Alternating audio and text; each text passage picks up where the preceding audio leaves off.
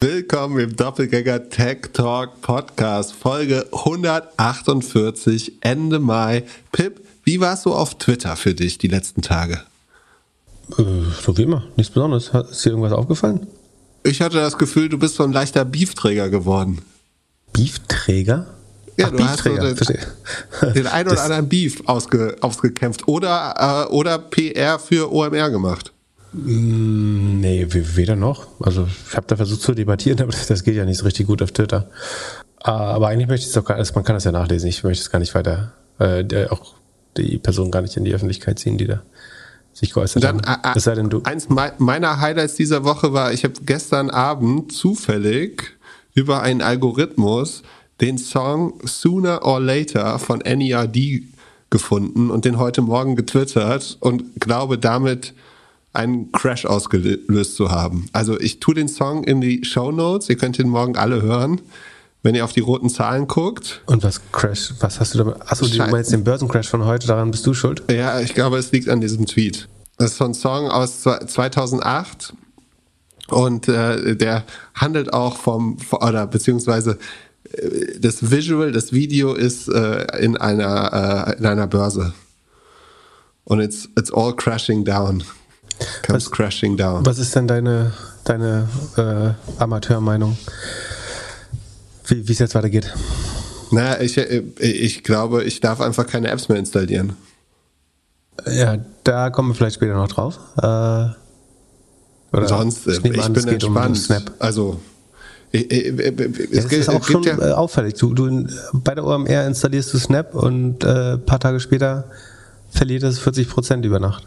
Ja, wollen wir schon direkt über Snap reden oder so machen wir das ein bisschen später? Machen wir ein bisschen später, glaube ich. Ja, sonst also viel Earnings. Lass doch mit etwas Positivem anfangen. Okay, positiv. Katie Wood hat wieder irgendwas getwittert. Äh, ist es irgendwas Innovatives? Äh, das weiß ich nicht, aber auf jeden Fall, wenn man, man äh, Zweifel an der Welt hat oder Trost braucht, dann muss man sich nur an die Momentum Tech Fonds Manager äh, wenden.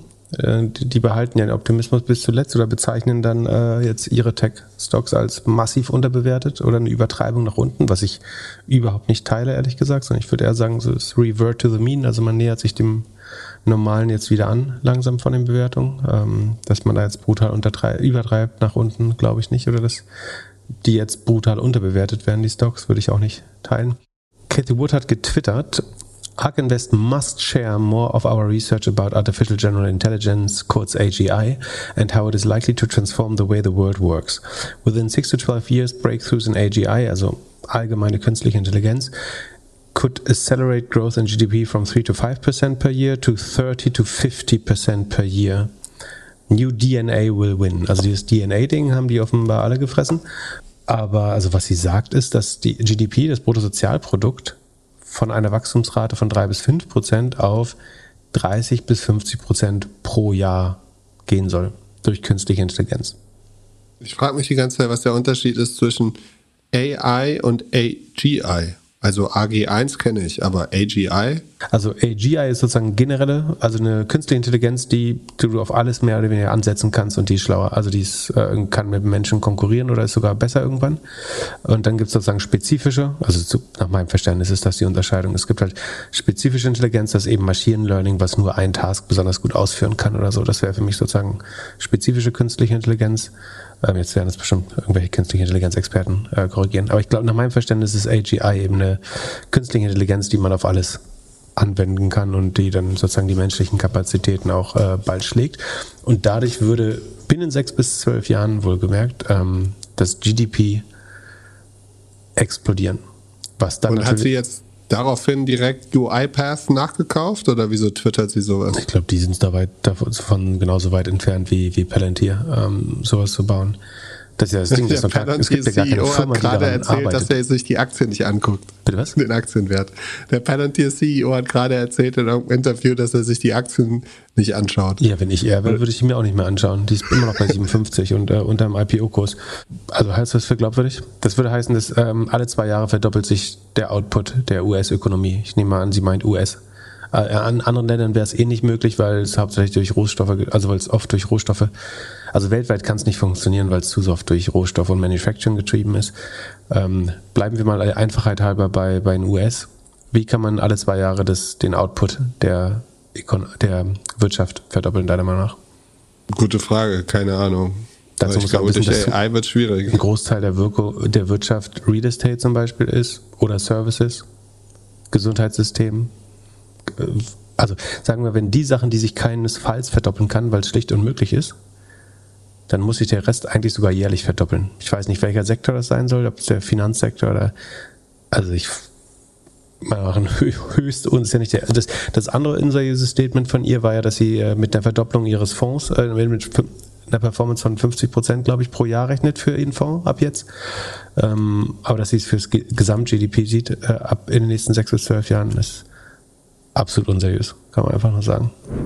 Es handelt sich hierbei nicht um Anlageberatung. Keine spezifischen Kauf- und Anlageempfehlungen. Keine Anlageberatung, keine Rechtsberatung, keine Steuerberatung und auch keine Aufforderung zum Kauf oder Verkauf von Wertpapieren. Die Verantwortung für solche Trades liegt bei euch. Philipp und Philipp haften nicht für eure Verluste. Philipp und Philipp und Philipp können die Risikodisposition der HörerInnen nicht einschätzen. Ihr entscheidet selber, was ihr kauft und tragt dafür auch die Verantwortung. Alles könnt ihr auch nochmal unter doppelgänger.io slash Disclaimer nachlesen.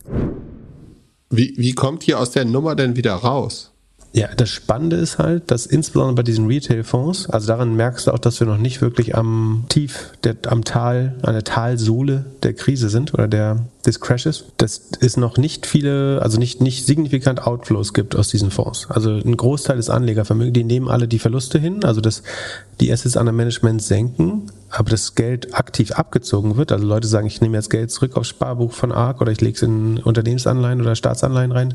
Das passiert äh, noch, noch relativ wenig. Ähm, das heißt, diese Durchhalteparolen helfen vielleicht auch. Oder die Leute denken, ich bin jetzt 60 Prozent unter Wasser. Jetzt ist eigentlich auch egal.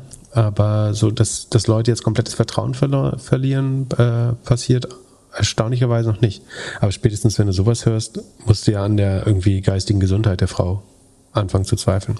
Und auch der Männer, also die, die anderen Fondsmanager lassen sich ja ähnlich überoptimistisch immer noch ein. Aber ist auch klar, wenn du, wenn du vor einem Jahr die Aktien als unterbewertet verkaufen, verkauft hast, musst du jetzt folgerichtig natürlich sagen, sie sind jetzt noch unterbewerteter. Ähm, wobei die Wahrheit natürlich ist, dass sie vor einem Jahr massiv überbewertet waren und jetzt sich normalen Bewertungen annähern.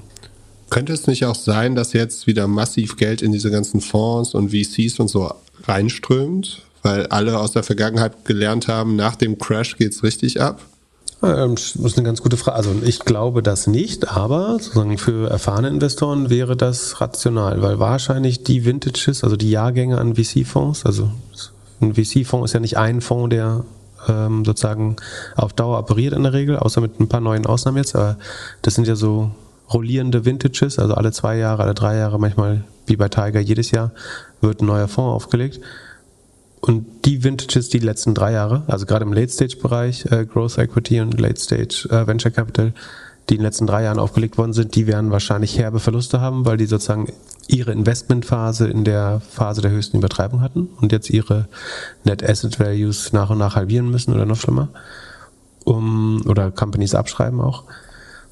Und die Generation, die jetzt aufgelegt werden und vielleicht Early Stage oder bis Series A investieren, vielleicht ein bisschen drüber hinweg, sollten wahrscheinlich ähm, wahrscheinlich gute Kohorten oder gute Vintages werden.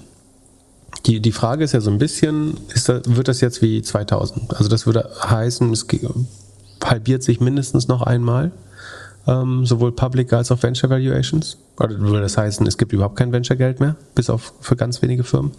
Ähm, die Valuations halbieren sich mindestens nochmal. Und dann würde es auch drei bis vier Jahre kein Venture Capital mehr oder nur noch sehr restriktiv Venture Capital geben. Wahrscheinlich oder nicht? Könntest du mir schon vorstellen. Wenn der Krieg nicht schnell oder in einer gewissen Zeit zu Ende geht, wenn Inflation sich nicht irgendwie ein bisschen bewegt, why not? Also äh, generell jetzt, ich war, ich meine, damals war ich jünger und habe das mir nicht so ganz angeschaut oder sowas, aber ich sehe es jetzt irgendwie ein bisschen düsterer als damals. Und ja. eigentlich bin ich ja ein halb voll Typ, also eigentlich bin ich ja immer positiv. Halb voll bist du immer mehr. Ähm, das Makroklima ist tatsächlich schlechter als damals, würde ich sagen. Du hast diesen perfekten Sturm, wie du sagst, Krieg, Supply Chain, China Zero, äh, Zero Covid, Inflation, Stagnation, eventuell. Also Rezession definitiv, Depression im schlimmsten Fall oder Stagflation. Ähm, das Makroklima ist schlechter. Ich glaube, was gut ist, ist, also A, einige Investoren wissen so, man kann das schon durchleben und danach geht es auch wieder aufwärts. Plus die Companies selber sehen besser aus als damals. Also damals hast du ja irgendwie auf Eyeballs oder Page Impressions teilweise Firmen aufgebaut.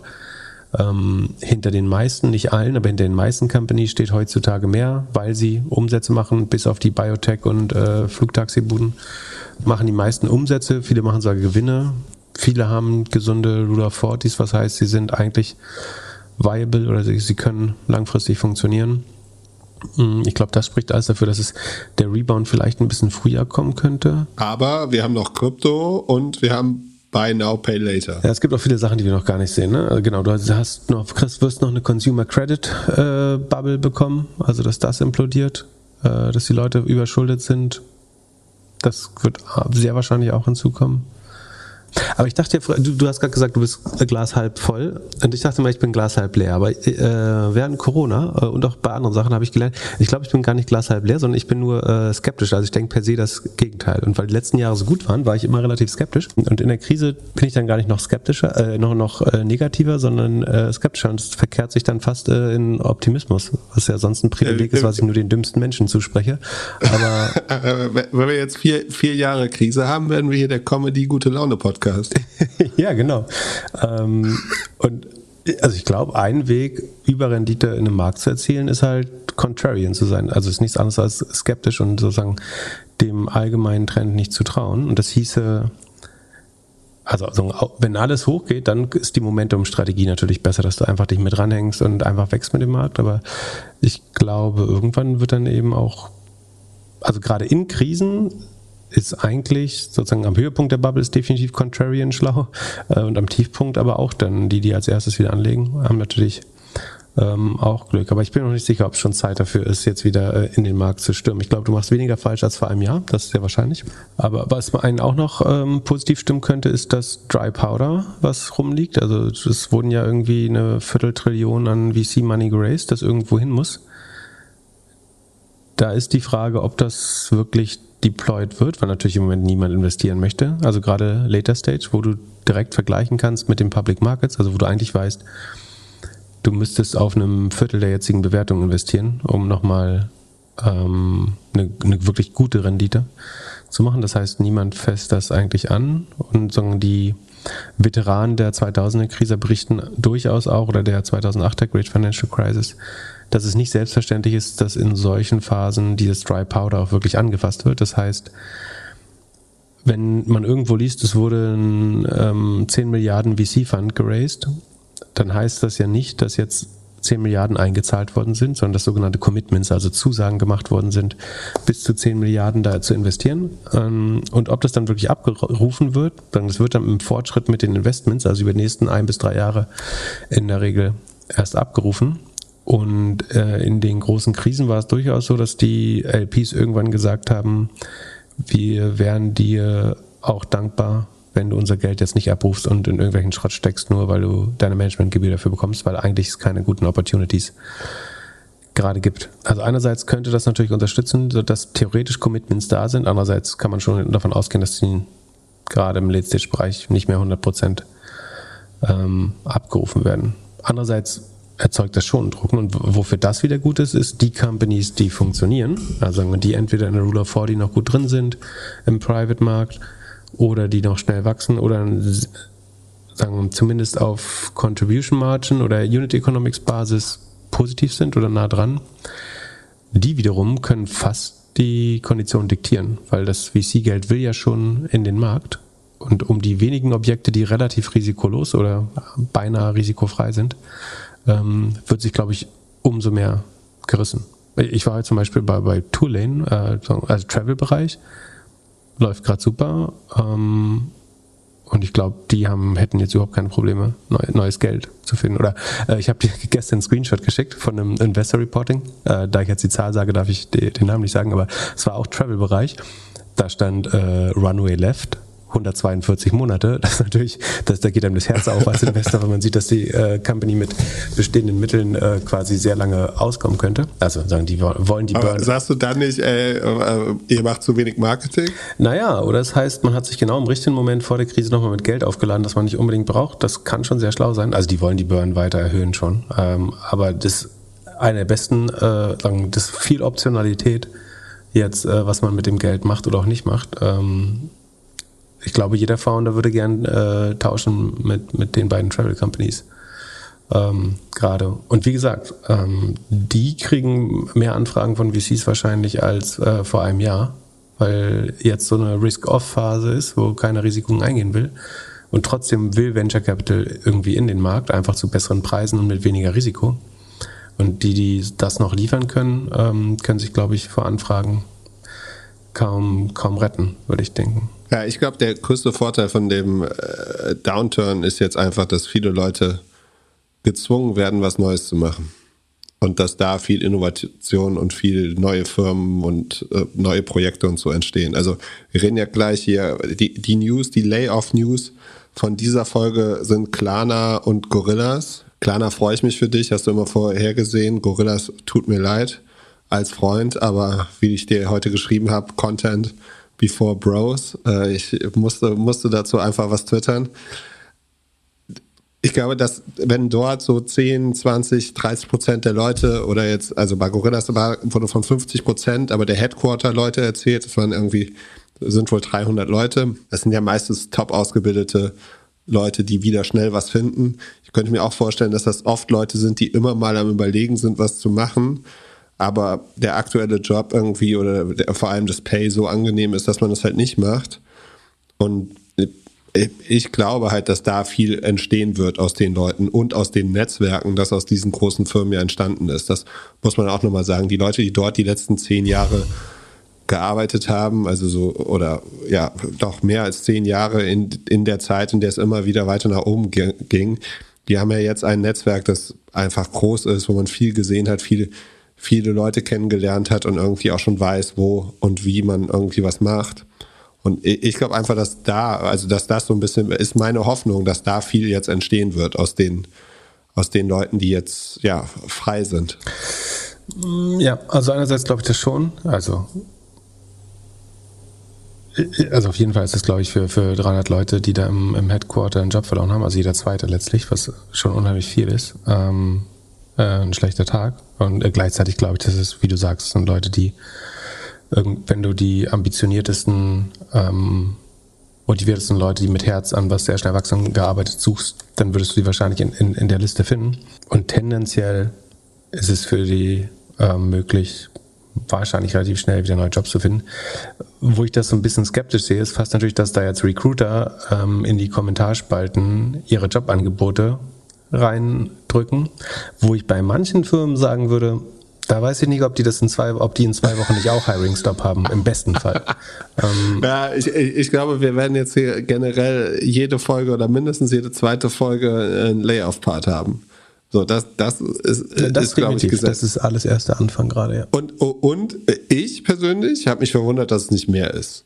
Also, jetzt so 10 Prozent, wir hatten ja, äh, davor waren auch so ein paar Firmen, wir haben ja diese Layoff.fry-Seite gesetzt. Ich glaube, jeder CEO, jede CEO muss sich jetzt mit seinem Leadership-Team hinsetzen und eine ähnliche Prozedur planen und ich könnte mir vorstellen, dass es Sinn macht, einmal richtig drauf zu hauen, anstatt irgendwie zwei oder dreimal das Fett abzuschneiden. Das auf, da habe ich äh, nachher auch noch einen schönen äh, Fall zu. Ähm, bin ich 100% bei dir. Also was man mal sagen muss, also um das alles auch in Kontext zu packen. Ne? Wir haben letztes Mal diese Seite gezeigt, wo man sieht, wie viele Companies, auch von den ganz großen, jetzt äh, entweder Hiring Stops oder Layoffs haben.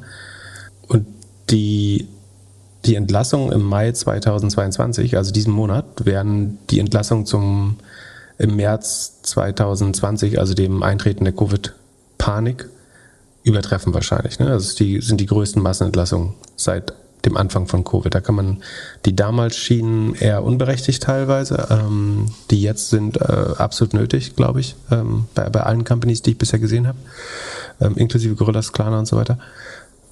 Aber und trotzdem ist es erst der Anfang, glaube ich. Ich glaube, du wirst im Juni oder Juli doppelt so viele Entlassungen wie jetzt haben. Wir haben jetzt den Rekord, absoluten Rekord. Und ich glaube, wir werden im Juni, Juli trotzdem doppelt so viel. Nochmal sehen. Und im Zweifel sind es die Schlaueren, die ihre Leute jetzt ähm, entlassen.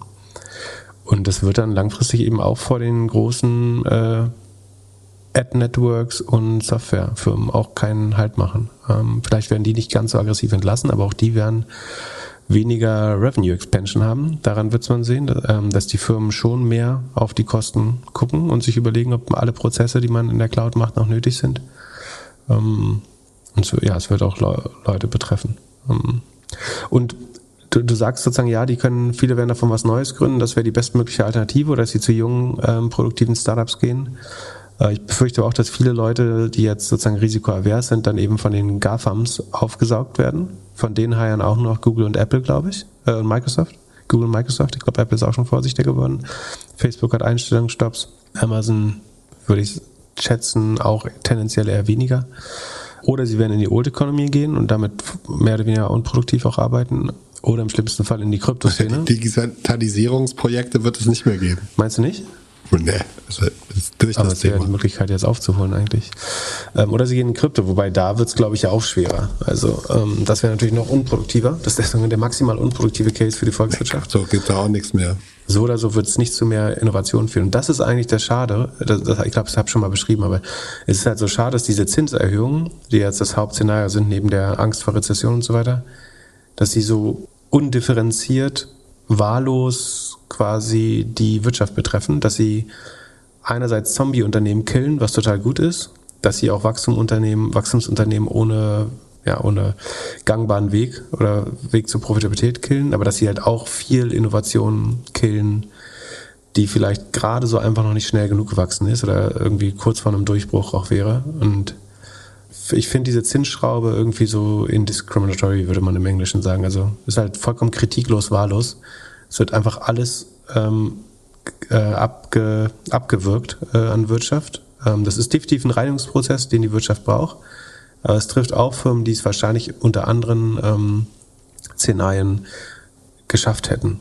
Und das, außerdem ist das Problem dass ob wir die Inflation ja mit Zinserhöhungen wirklich in den Griff bekommen, bin ich mir halt nicht so sicher. Die Gründe für die Inflation sind ja ganz andere. Das ist ja eigentlich eher ein Problem auf der Angebotsseite. Also nicht, dass zu viel Güter nachgefragt werden, also relativ gesehen schon, aber in absoluten Zahlen ist es ja gar nicht so, dass wir so, so viel kaufen wollen unbedingt, sondern es ist eher, dass ähm, die Erzeugnisse äh, nicht, nicht stark genug produziert werden, ähm, das, um die Nachfrage zu bedienen. Und eigentlich müsste man an der Supply-Seite, also der Angebotsseite der Volkswirtschaft arbeiten und irgendwie entweder die, die grüne Wende äh, incentivieren mit Investitionen oder Subventionen ähm, oder andere nachhaltige, langfristige Pro Projekte. Jetzt irgendwie die Wirtschaft abzuwürgen, indem du das Einkaufen deutlich teurer machst oder indem du ähm, Investitionen abwirkst durch die Zinserhöhung, ist, wirft uns eigentlich äh, ein bis anderthalb Jahrzehnte zurück im schlimmsten Fall, glaube ich.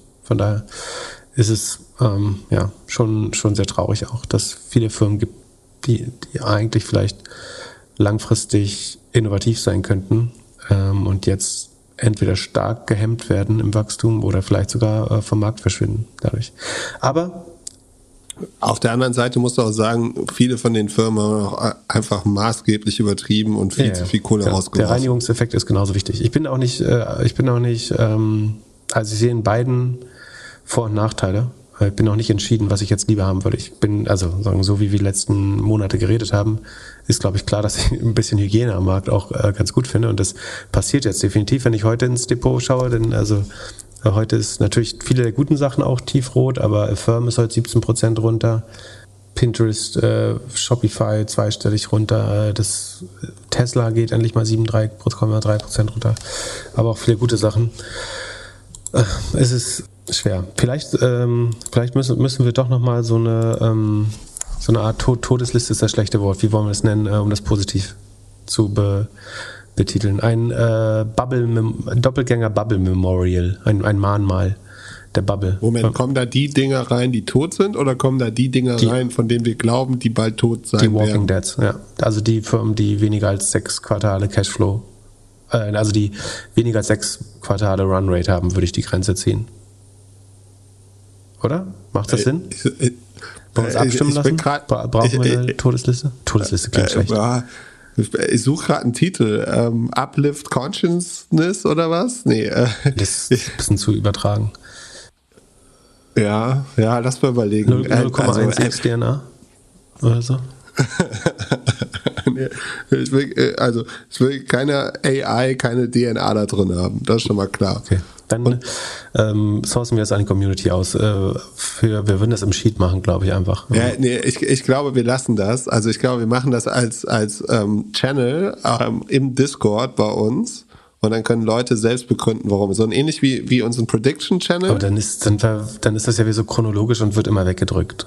Ja, dann kann ja abgestimmt werden. Das ist kompliziert. Ja, okay, ich merke schon, du möchtest recht haben. Ja, wir werden, vielleicht machen wir ein Edit auf der, auf der Prediction-Seite. Aber Ich würde sagen, wenn wir die besprechen, dann adden wir die einfach live dazu. Also wir, wir releasen die Liste nicht, sondern wir, wir adden die so nach und nach dazu. Immer wenn wir was sehen, was äh, gut darauf passt, dann adden wir das einfach. Oder fü fügen es hinzu. Was hältst du davon? Den Namen brauchen wir trotzdem. also in Zukunft wird es ein äh, Layoff-Section geben und äh? Too Short Run Rate. Bu.com hieß, genau. Also als festen redaktionellen Bestandteil unserer Show gibt es ab jetzt äh, Layoff Coverage und Bu.com hieß das doch damals, oder? Kennst du es noch? Sowas gab es doch mal. Hieß das nicht Bu.com? Pets.com. Nee, äh, eine Webseite, die, so eine Meta-Webseite, die über tote Startups berichtet hat oder totgeweihte. Ich glaube, Oh, I don't know. naja, wir denken uns Dann äh, nochmal kurz zu Klarna. Ich habe gelernt, man kann jetzt mit Klarna auch bei Volt Essen bestellen. Also ich kann mir jetzt eine Pizza bestellen und dann, nachdem ich auf Toilette war, bezahlen. Das ist doch maßlos übertrieben. Das klingt nicht sinnvoll, aber wenn du in die Zahlen reinschaust, dann äh, bei OMR habe ich ja auch noch außerdem noch einen digitale Vorreiter äh, Podcast aufgenommen mit Christoph Posek für Vodafone. Da, also da wurde ich gefragt, wer drei irgendwie, wie war die Definition, Menschen, die nachhaltig, nachhaltigen Impact auf die äh, äh, Gesellschaft oder was weiß ich haben, also in zehn Jahren wirklich bekannt sein werden für irgendwas. Und dann, wer die zwei Positivbeispiele hören will, kann den Podcast nochmal hören, digitale Vorreiter, äh, die letzte Folge. Und äh, mein drittes war, weil mir kein dritter, also ich bin immer schwer damit, Leute zu loben, ist eine meiner großen äh, Schwächen, dass ich die meisten Leute total unbeeindruckend finde. Aber ähm, um- umso toller für die zwei, drei, die ich genannt habe als Positivbeispiel. Aber mein Negativbeispiel war ja klar, ne? dass wer weiß, dass ich, äh, dass ich nicht davon viel halte. Aber so mal, ich habe was ich gesagt habe, war, ist, dass äh, Sebastian Siemiatkowski, vor allen Dingen Darkowski, vor allen Dingen dafür bekannt sein wird, dass er einerseits Millionen von äh, Menschen weltweit sozusagen in Konsumschulden getrieben hat und andererseits glaube ich, dass Klarna in fünf Jahren weniger als 10 Milliarden äh, US-Dollar wert sein wird. Dass sie keine 46 mehr wert sind, äh, habe ich ja mehrmals gesagt. Einen Tag später wurde die Down Downround bekannt, wo sie nur noch 30 Milliarden statt 46 wert sind. Einen weiteren Tag später wurde bekannt, dass sie 10 Prozent der Mitarbeiter entlassen müssen, was natürlich auch für die Leute eine Härte ist. Und äh, jetzt habe ich mir das äh, nochmal die Zahlen, die Q1-Zahlen, die Klarna meiner Meinung nach freiwillig reported, angeschaut. Und jetzt bin ich der festen Überzeugung, dass sie ähm, 40 Prozent zu wenig Leute entlassen haben, ehrlich gesagt. 40. Ja, also ich, wir, wir können mal in die Zahlen gehen, wir verlinken die in den Shownotes.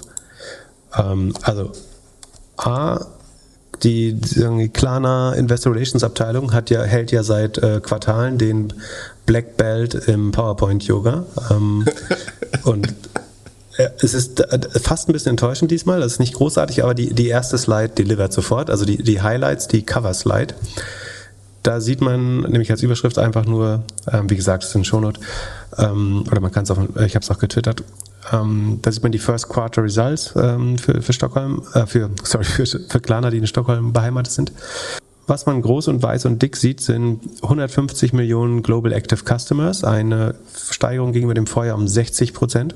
400.000 Retail-Partners, eine Steigerung gegen die Vorjahr über 37 Prozent und ein Gross Merchandise Volume von 20 Milliarden US-Dollar oder 187 Millionen schwedische Kronen. Dann sieht man darunter noch etwas kleiner 27 Millionen US-Customers, die sind um 65 Prozent sogar gesteigert worden. Ähm, 22 Millionen Global App Monthly Active Users ähm, in der App plus 30 Prozent. Ähm, Klarna ist live in 20 Marken. Es gibt Consumer Reach, was auch immer das heißt, in 45 äh, Märkten. Weiß nicht, warum Consumer Reach in Märkten, wo man nicht live ist, wertvoll sein sollte. Dann sagt man, das US GMV ist um 112 Prozent äh, gesteigert worden, also hat sich verdoppelt year on year. US ist der jüngste Markt von Klarna. Und dann wird die Drei-Jahres-Kager im GMV weltweit mit 39 Prozent angegeben. Und außerdem 93 Prozent der Transaktionen werden von Bestandskunden von Klarna geliefert. Und es gibt ein paar neue Partner, äh, eBay, Volt, Steve Madden, Urban Outfitters, Intimissimi, äh, Anthropology, Free People, Mighty, whatever, Mighty Ape. So. Und jetzt die Kernfrage aus diesen Highlights. Wie schnell ist Klarna dieses Quartal gewachsen? Keine Ahnung. Es ste steht auch nicht drin. Also was, alles, was man bekommt, ist die drei Jahres Growth Rate von 39 Prozent. Was kannst du daraus schließen, wenn jemand die aktuelle nicht angibt, aber die über drei Jahre? Scheint nicht so gut zu laufen wie damals. Ja, dass die aktuelle darunter liegt auf jeden Fall. Ähm, und eine Slide weiter, ähm, in deutlich kleinerer Schrift sieht man dann, dass man tatsächlich nur um 19 Prozent year on year gewachsen ist. Hättest du das erwartet? Ich hätte dich vorher fragen sollen, wie schnell hättest du erwartet, dass Klarna wächst? Also sie wachsen noch um ganze 19 Prozent. Da denkt man jetzt, was sie ganz schlau machen, ist, sie schreiben dazu, äh, und da habe ich was dazu gelernt, dass im Vergleich zum E-Commerce-Wachstum das gar nicht so schlecht ist. Dem würde ich sogar beipflichten. Ich glaube, die Ansprüche von Klarna müssten höher sein, aber tatsächlich ist es so, ähm, es gibt von Salesforce äh, ganz repräsentative Daten, den sogenannten Salesforce Shopping Index.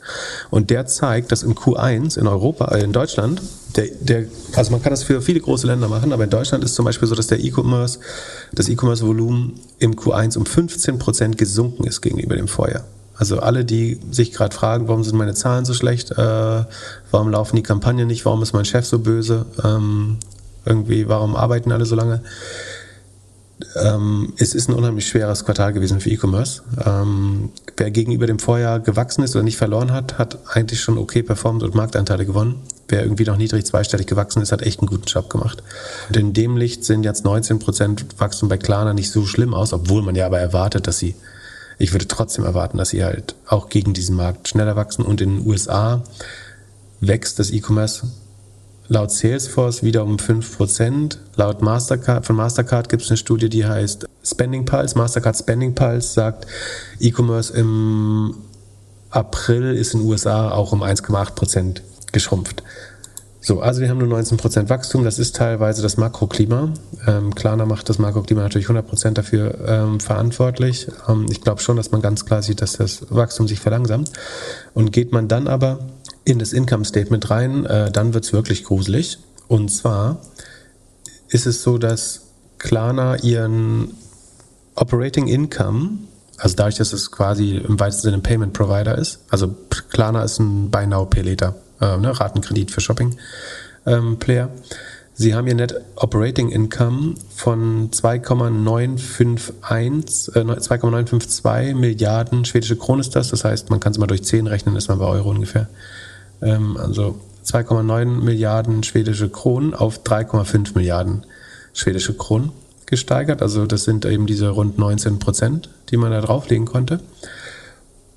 Und um diese 500 Millionen schwedische Kronen mehr zu erlösen, haben sie ziemlich genau 2 Milliarden mehr ähm, operative Ausgaben gebraucht. Also absolutes Gegenteil von Operating Leverage, relativ gruselig. Die Ausgaben sind gestiegen von, zwei, von rund 3 Milliarden auf rund 5 Milliarden.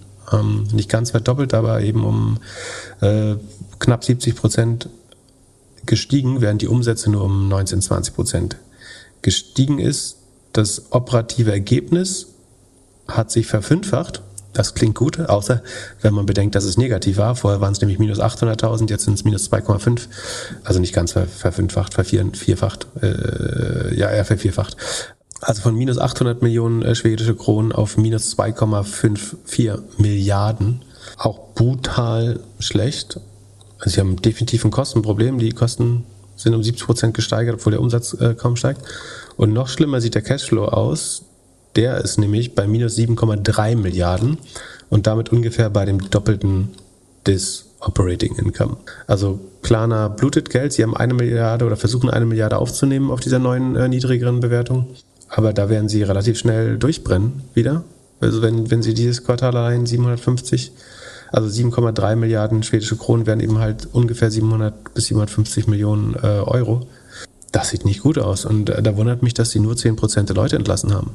Ähm, und dass sie auf 30 Millionen, wer, wer das auf 30 Millionen äh, gerade noch bewertet, frage ich mich auch. Äh, Im Handelsblatt ist die Überschrift Klarer Streich 10% der Jobs und bei der Bewertung gibt es Fragezeichen. Ich glaube, die- diese Überschrift kann jetzt wahrscheinlich in den kommenden Wochen mit x verschiedenen Firmen genauso genutzt werden.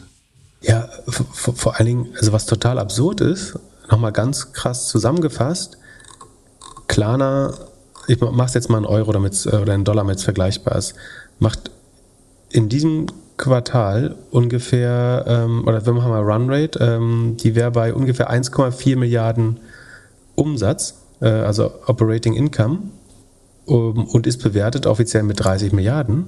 Und wenn ich jetzt mal Affirm anschaue, deren ähm, Total Revenue ist auch ungefähr 1,2, 1,3 Milliarden und die sind nur noch 6 Milliarden wert und wachsen, wachsen schneller als Klarna.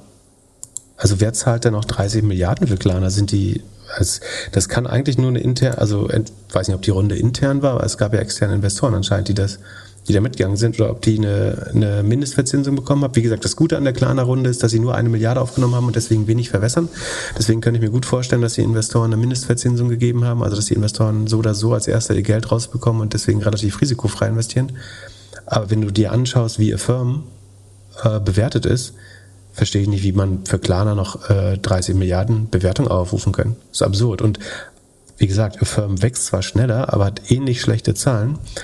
Diese ganze Buy Now Pay Later Sache ist, glaube ich, eigentlich eine riesen Bubble. Ne? Und ich, ich glaube, ich kann dir sofort fünf Punkte sagen, wie dieser Markt insgesamt gar keinen Sinn macht. Also A, du verschiebst damit ja nur, du zieh- ziehst einmal in dein Leben Spending vor, damit rennst, danach rennst du den gleichen Ausgaben wieder hinterher. Also hast genau genommen nur ein Einmal-Effekt. So, danach musst du deine, deine Dinge trotzdem wieder zahlen. Das heißt, du kannst diesen Trick pro Konsument nur genau einmal machen. Du kannst dann zwar in jeder Transaktion verdienen, ähm, aber gesamtwirtschaftlich ist das ein Einmaleffekt, indem du Revenue gegen Schulden vorziehst. Dann du führst in diese E-Commerce-Transaktion einen einigermaßen nutzlosen Middleman ein, der aber 8% Marge haben möchte.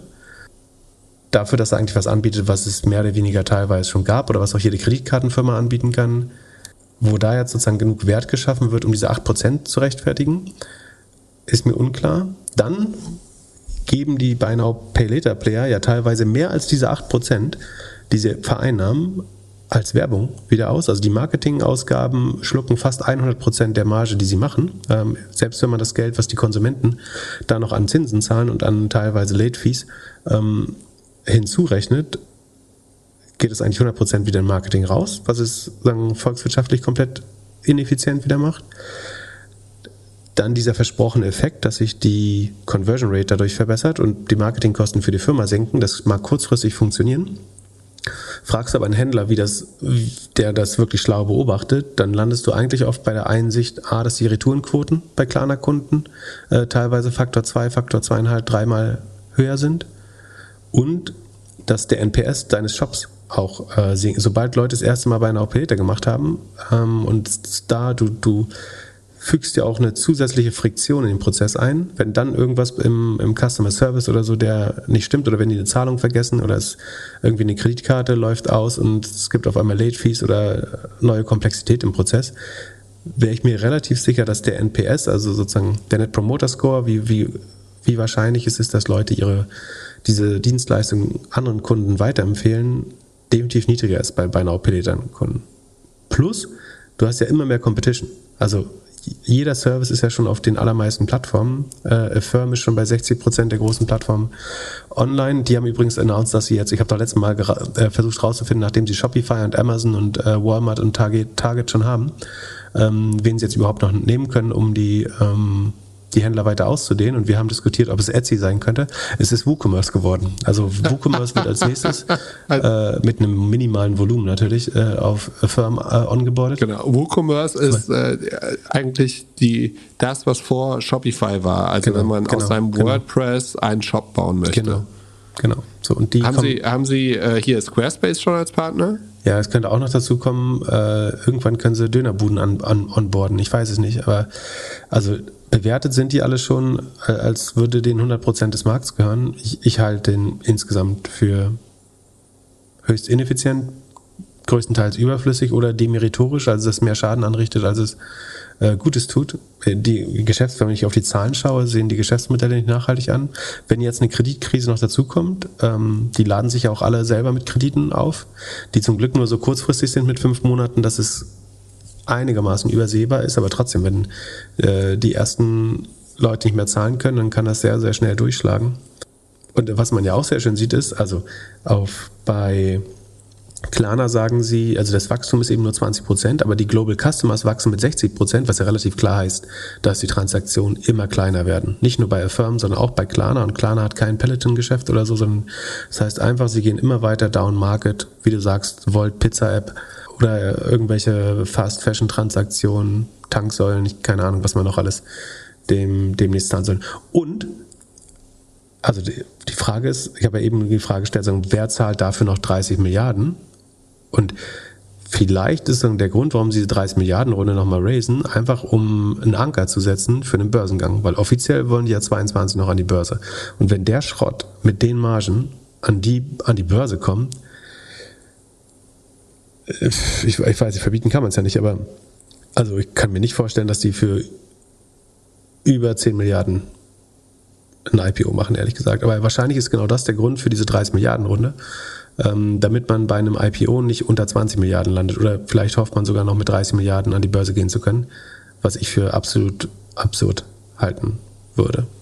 Aber wer würde denn bei einer 30 Milliarden Bewertung investieren, wenn er weiß, dass er das nur für 20 an die Börse kriegt? Ja, pass auf, also. du, ja, äh, genau. Aber das ist, du sagst, wird, das ist eine sehr gute Frage. Du, du sagst, wir, wir taggen jetzt die Bewertung auf 30 Milliarden hoch. Wir wollen aber zum Beispiel 1,2 mal Dick Pref haben. Also wir wollen nicht nur unser, also wenn das an die Börse geht, wollen wir zuerst unser Geld äh, zurückhaben oder so viele neue Shares bekommen, bis wir, bis das gleichmäßig so aussieht. Ähm, oder wir wollen eine Mindestverzinsung von 8 bis 12 Prozent oder sowas pro Jahr. Und wenn es dann an die Börse geht, bekommen wir unser Geld auf jeden Fall äh, zuerst. Und dafür sind wir bereit, die Firma nochmal, also es ist ja schon ein Markdown, aber dafür sind wir da äh, bereit, an so einem moderaten Markdown, also einer Ab Abschreibung ähm, teilzunehmen. Anders kann ich es mir eigentlich fast nicht. Ich kann nicht sehen, wie jemand da 30 Milliarden für bezahlen wird. Also wenn du dir nur die Vergleichsweise mit der Firma anschaust, ganz zu schweigen von den desaströsen Zahlen. Und du kannst das ja auch fast, also ich will jetzt nicht die ganze Finanzbranche runterreden, aber wir waren ja, als, wir, als wir bei der Finance Forward auf dem Fintech-Panel waren, äh, Nick Stra, wie heißt der von äh, Revolut? Ja, der sympathische Nick. ja, der, ach, du jetzt wieder. Ähm, Charismatisch, wollte ich sagen. Ja, der war einfach ein bisschen der, unterkühlt. Äh, er heißt Nick Storonski. Ähm, meine Frage an den war ja, also was Revolut macht, Revolut ist eine Neobank, hat angefangen mit International Payments und ähm, mein Gefühl ist ja so ein bisschen, dass in Fintech das passieren wird, was in allen Branchen auch. Wenn du dir Travel anschaust oder wenn du dir Retail anschaust, dass wozu Digitalisierung immer geführt hat, ist, dass Margen wegschmelzen. Also die ersten erfolgreichen digitalen Geschäftsmodelle waren irgendwelche Businesses, die zum Beispiel Makler-Businesses, wo es 40, 50 Prozent äh, Marge gab oder mehr, angegriffen haben, indem sie das digitale einfacher, friktionsloser gemacht haben. Und dadurch haben eigentlich alle Player im Markt, insbesondere die herkömmlichen Player, weniger Geld verdient. Die Margen sind geschrumpft. Der neue Player ist mit weniger Marge ausgekommen, hat durch die Größe und Skaleneffekte und Netzwerkeffekte aber trotzdem selber eine gute Marge gehabt. Aber für jeden Euro Rohertrag, Gross Profit, den ein Revolut macht, also das war ja die Frage. Also erst habe ich gefragt, ob er nicht langfristig mit, also ob er nicht seinen eigenen Markt verkleinert. Also je erfolgreicher Revolut wird, desto kleiner wird eigentlich der der Markt für Financial Services, glaube ich. Ähm, und wenn die Finanzindustrie 100% digitalisiert ist, glaube ich, dass sie kleiner sein wird als heute. Gemessen an Roherträgen oder Gross mal an Profiten, wenn man so will. Erstmal, dann kann es von da aus natürlich wieder wachsen und effizienter werden und so weiter. Einfach weil die, die Switching-Kosten so niedrig sind, ähm, Margins get competed away, also die, die hohe Konkurrenz äh, frisst die Margen auf. Ähm, Digitalisierung sorgt dafür, dass man alles eben effizienter machen kann. Und am Ende verkleinert er den, den adressierbaren Markt eigentlich dadurch. Ähm, dem hat er so ein bisschen widerwillig äh, zugestimmt. Ähm, aber ein gutes Beispiel ist ja die International Transfers. Ne? Habe ich ja gesagt, früher war das ein sehr gutes Business, wo sich Banken irgendwie anderthalb Prozent genommen haben oder mehr, um Geld von A nach B zu schicken. Ähm, und jetzt ist es gerade überhaupt kein Business mehr. No business at all. Also ähm, TransferWise oder Revolut sorgen dafür, dass eigentlich niemand mehr was an dem Geld, äh, an dem Business verdienen äh, würde, es sei denn erst bei irgendeiner uralten Bank. Und dann, dann meine ich sozusagen, um das nochmal zu klarifizieren, weil er sich ein bisschen rausgewonnen hat, ähm, ob es nicht denn eben doch so ist, dass sozusagen für jeden Euro Gross Profit, den er macht, traditionelle Banken drei Euro verlieren müssten. Äh, worauf er dann gesagt hat, eher fünf bis sechs Euro, wenn ich es richtig verstanden habe, äh, die er quasi vernichtet mit jedem Euro. Und ich glaube, also wie gesagt, das trifft auf Buy Now Pay. Also die haben noch ganz andere Probleme, aber auch der Rest von Fintech. Die Frage ist, wo willst du halt noch Geld verdienen? Im, Im Banking, wenn alles digitalisiert ist, ist ja die Antwort eigentlich, du brauchst, also es gibt keine Begründung mehr, um hohe Margen zu haben. So, kannst halt riesiges Scale haben und dann können zwei, drei große Player vielleicht erquickliche Margen haben, aber dafür müssen unheimlich viele große Player sehr viel Geld verlieren, damit das funktioniert. Und ansonsten wirst du nur mit Equities Trading, also Aktienhandel, Sparplänen und Kryptohandel Geld verdienen. Und alles andere wird eigentlich ähm, fast keine Margen haben. Vielleicht Payment noch, aber das wird, Payment wird, glaube ich, auch so kompetitiv, dass es schwer wird und das gewinnt am Ende halt am ehesten Apple oder Google. Kompliziert. Ich glaube, schwierige Zeiten für Fintech. Nochmal kleine Zwischenidee für deine Runway-Idee. Sollen wir es nicht runway.fyi nennen, also wie Layoffs FYI und dann auch ein paar Daten sammeln? Dass man so anonym äh, angeben kann, wie lang die, die Runrate noch ist? Ja, das ist so verbindlich, da muss man die Daten so gut recherchieren. Äh, man könnte die Google Finance API, API, nehmen, dann ist die schuld, wenn die Daten schlecht sind. Ähm, ja, aber könnte man machen. Aber das charakterisiert ja nicht, es geht ja schon daran, auch zu sagen, dass gewisse Modelle nicht, nicht äh, nachhaltig sind. Das finde ich fast ein bisschen zu neutral dann von der Formulierung. Also, Wir machen es als Rubrik im Podcast. Du darfst in jeder Podcast-Folge ein Modell kaputt machen. Ja, das machen wir ja so schon. Aber ich finde, wir müssen die auch mal irgendwo sammeln. Gibt ja Leute, die haben diese Aktien noch. Das stimmt. Dann äh, eine Aktie, die ist noch keine Aktie, aber du hast auf jeden Fall Shares, Gorillas. 30, 50 Prozent äh, Headquarter raus jetzt. Für mich wieder phänomenal vom Manager-Magazin, dass die das rausfinden, bevor die äh, Mitarbeiterinnen das erfahren. Schon krass. Sprechen wir das jetzt drei oder viermal in diesem Podcast? Oder? Willst sollen wir es einfach abhaken? Nee, ich, ich habe nur eine Frage. Wenn du eine neue Was? Frage dazu hast, gern. Was macht das mit dir als Investor? Also mir tut es in erster Linie natürlich auch für Leute leid, die, die den Job verlieren. Sofern ich das einschätzen kann. Also ich hab, äh, war jetzt nicht äh, tiefergehend daran beteiligt, sagen, das äh, zu planen oder so. Sofern ich das einschätzen kann, ist es schlau, die Märkte, also werden ja einzelne Märkte zugemacht, also werden 50 Prozent der, Stel der Stellen im, im Hauptquartier äh, in Berlin eingespart und es werden gewisse Märkte zugemacht, die einfach im großen und Ganzen wenig Relevanz haben. Sozusagen 90 Prozent der Umsätze ähm, sind in fünf großen Märkten. Das ist eben Niederlande, Frankreich, ähm, UK, Deutschland, USA und zugemacht wird dann eben sowas wie Belgien, Italien, ähm, Dänemark, sowas. Ähm, ich glaube, das ist eine richtige Entscheidung, sich zu fokussieren ähm, und Komplexität rauszunehmen und äh, damit auch Kosten einzusparen und sich auf die Mark Märkte zu konzentrieren, die man gewinnen kann. Ich glaube, dass der Markt Konsolidierung braucht und dass man in Phasen wie jetzt eigentlich schlau beraten wäre, sozusagen das Geld, was man zur Verfügung hat, äh, nicht noch in brutalen Wettbewerb zu stecken, sondern eher zu überlegen, wie kann man dafür sorgen, dass diese Kategorie äh, überlebt. Also dass ein oder zwei große Player in dieser Kategorie über, überleben können. Ähm, und das allein wird schon viel Geld verbrauchen. Ähm, und ich glaube, je schneller man zu einer Situation kommt, wo man das gemeinsam gegen Rest, den Rest sozusagen der Kategorie äh, oder gegen sagen, den herkömmlichen Supermarkt oder herkömmliche Alternativen ähm, zusammenkämpft, äh, desto besser. Ähm, dazu auch, aber auch dazu braucht man äh, neues Geld. Also Funding muss man so oder so raisen. Die Wahrscheinlichkeit, ein Funding zu raisen, wird äh, sozusagen mit der neuen Struktur besser. Also das ist letztlich wieder an der Börse. Also in der Börse werden Entlassungen in der Regel belohnt. Ähm, ich glaube, dass sozusagen diese neue Kostenstruktur, also das wäre meine Einschätzung, dass die neue Kostenstruktur es eher wahrscheinlicher macht, dass man äh, ein Funding bekommt. Trotzdem wünscht sich natürlich jeder, dass man das anders geschafft hätte. Keine Frage. Ja, ich bin gespannt. Ich bin gespannt, ob man in den kommenden Monaten dann einen Merger sieht. Und wie sich das, wie sich dieser Markt entwickelt. Also Merger wirst du so oder so. Ich glaube, äh, hat Flink nicht gerade mit Kaju auch irgendwo wieder Ja, gemerged? die haben also, in Frankreich einen Player gekauft.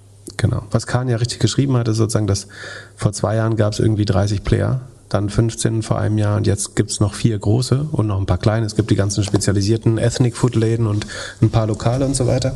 Aber du, du hast jetzt schon Konsolidierung oder dass Sachen aus dem Markt gehen.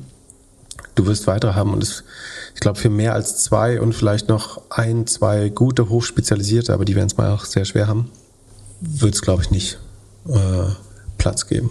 Dann lass uns bei Essen bleiben. Vegans hatte jetzt auch nicht so die beste Woche. Ich habe gerade nur den Kurs angeguckt. Sind die jetzt nach Earnings, haben die sich halbiert? Kann das sein? Oder ist meine Trading Stock Picking App hier kaputt? Also die haben sich, sind nach dem IPO mal kurz 20% hochgegangen, haben sich aber im Vergleich zum IPO-Preis halbiert und jetzt nochmal halbiert. Das ist ja das große Rätsel für viele Anleger, wie was 50% sinken kann, nochmal 50%.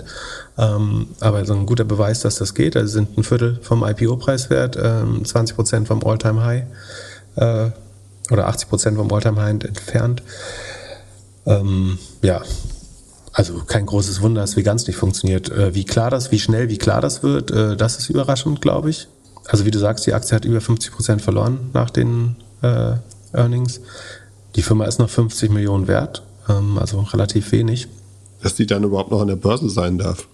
Ja, kannst du nicht verbieten, aber also, also irgendwann sind die Kosten des Reportings und des Listings dann auch äh, in dem Fall dann schon fast 10 Prozent, äh, der, also der operativen Kosten. Der, die Umsatzentwicklung ist äh, enttäuschend, minus 23 Prozent, von 8,8 auf 6,8 Millionen ge gesunken. Wenn du eine unprofitable Firma bist und gleichzeitig der Umsatz sinkt, schwer, also wie willst du da rauskommen? Schuld ist die Supply Chain und der Krieg in der Ukraine. Das kann ich schlecht beurteilen, wie das, das Business, ähm, also die, die Erzeugerpreise sind sicherlich ein Problem, so wie bei anderen ähm, fleischlosen Produkten auch. Die, was, was erstaunlich ist, sie haben die Gross Margin, also den Roh, die Rohmarge auf 29,5 Prozent gehalten, von 30,3 nur auf 29,5 gesu- gesunken. Das heißt, sie scheinen versucht haben, die Preise weiterzugeben an Großhandel und Konsumenten und deswegen wahrscheinlich weniger abgesetzt. Ähm, also 23 Prozent weniger abgesetzt.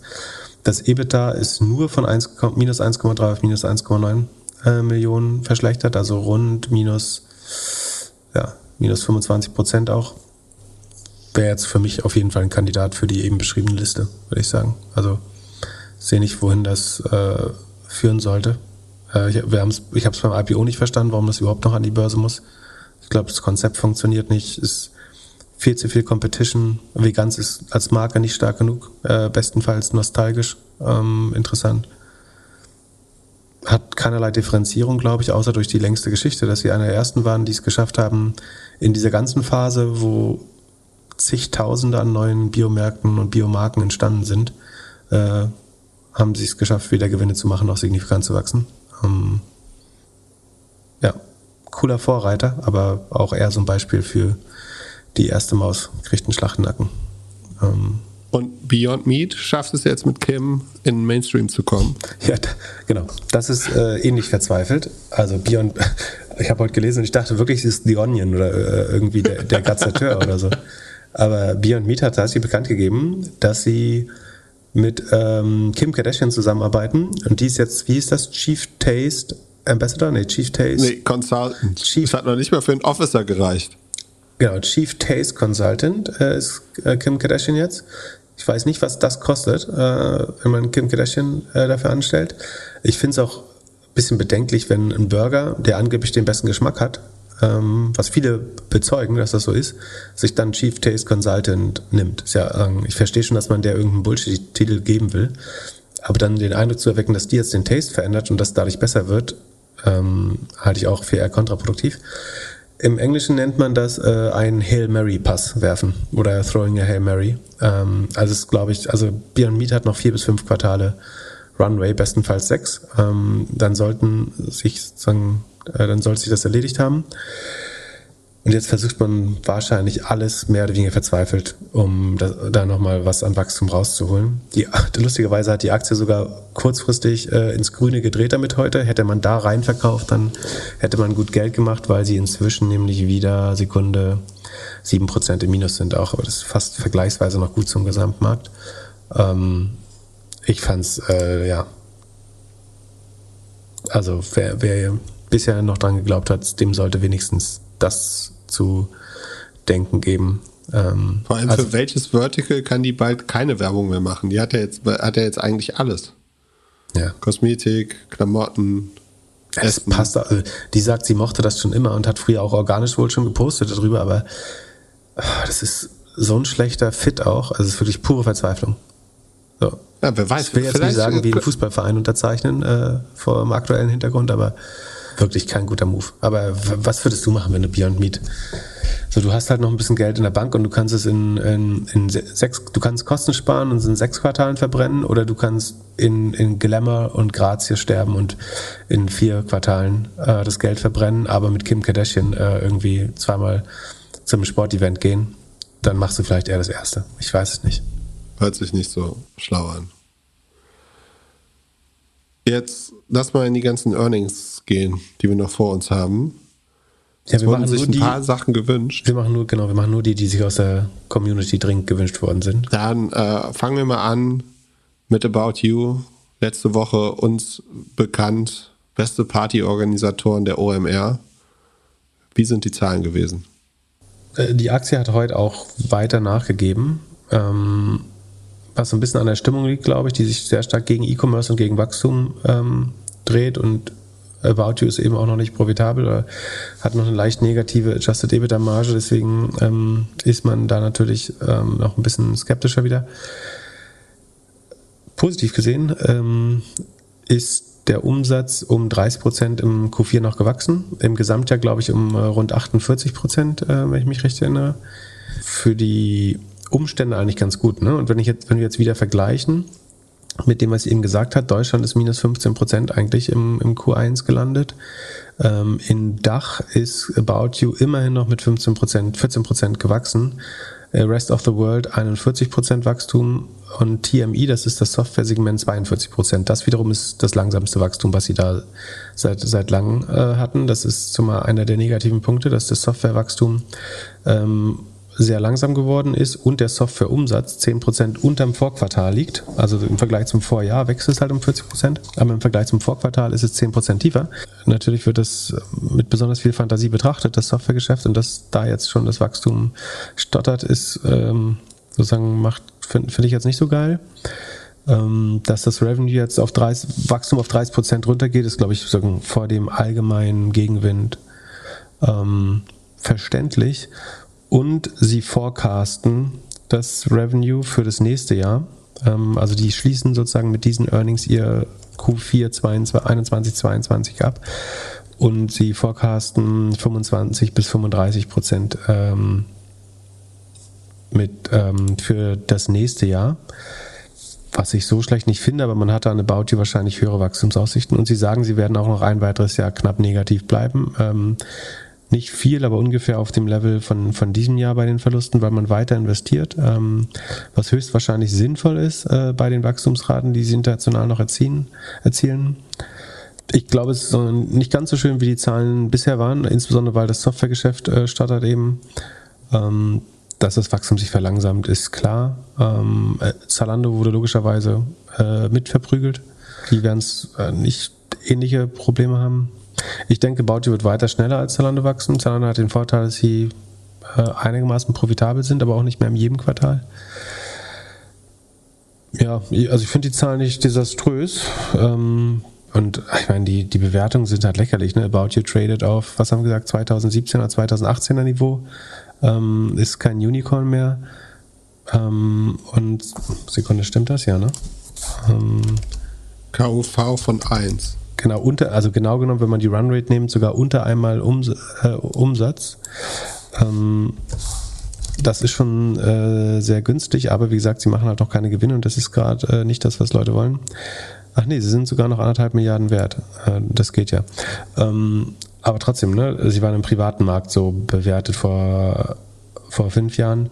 Zalando tradet auf der Bewertung von 2015. Äh, weiß ich auch, da, also teilweise sieht man schon, naja, eine leichte Übertreibung, würde ich sagen. Ist jetzt auch nicht skandalös, äh, die Übertreibung, aber Revert to the Mean ist da, glaube ich, schon, schon geschehen. Ob das jetzt noch weiter runter muss, bin ich mir nicht sicher, ehrlich gesagt. Ich halt beide Firmen für absolut solide, ehrlich gesagt. Und ähm, ich glaube, About You könnte auch am Cashflow arbeiten, wenn sie wollten, aber ähm, sagen, wenn ich mich nicht komplett irre und äh, die Akteure in beiden Firmen richtig einschätze, wissen die sehr genau, ob die Geld verbrennen oder ob sie sozusagen mit Deckungsbeiträgen, mit positiven Deckungsbeiträgen Kunden gewinnen gerade. Von daher ähm, bin ich insgesamt optimistisch. Bei der Softwarevision wäre ich jetzt ein bisschen vorsichtig. So, die würde ich jetzt mal also da kann man jetzt nicht mehr sagen, in der Vergangenheit habe ich ja immer gesagt, man kann da hier ein 30, 40er Sales Multiple dran kleben oder so, wenn man es mit den Public Markets vergleicht. Da stimmen jetzt mindestens zwei Sachen nicht mehr, nämlich A, das äh, Software-Businesses nicht mehr mit 30, 40 mal Sales, äh, auch wenn sie so schnell wachsen, bewertet sind an Public Markets. Von daher muss es korrigiert werden. Und die, ähm, das dreistellige Wachstum ist jetzt eben auch weg, sondern wir haben eine leichte Schrumpfung zum Vorquartal. Damit verdient es überhaupt kein Growth Multiple mehr. Und äh, dann, das muss man nicht abschreiben, ne? das liefert 11, Mil, äh, 11 Millionen Adjusted EBITDA ab, das Software-Segment, also profitabel ist das trotzdem ähm, und auf einem größeren Scale, also wenn man das weiter verkaufen könnte, dann würde es sehr wahrscheinlich einen starken Operating Leverage ausbilden und äh, überdurchschnittliche Deckungsbeiträge liefern. Ähm, danach sieht es jetzt gerade aber nicht mehr so stark aus. Und es hatten wir so ein bisschen angedeutet, dass das, dass man schon genau beobachten müsste, wird er jetzt nur an die äh, Otto-Konzern-Assets äh, und ein paar Einäugige durchverkauft? Oder ist das jetzt ein ernstzunehmender Konkurrent mit anderen E-Commerce-Suiten? Ähm, sozusagen den Beweis kann man natürlich noch leisten.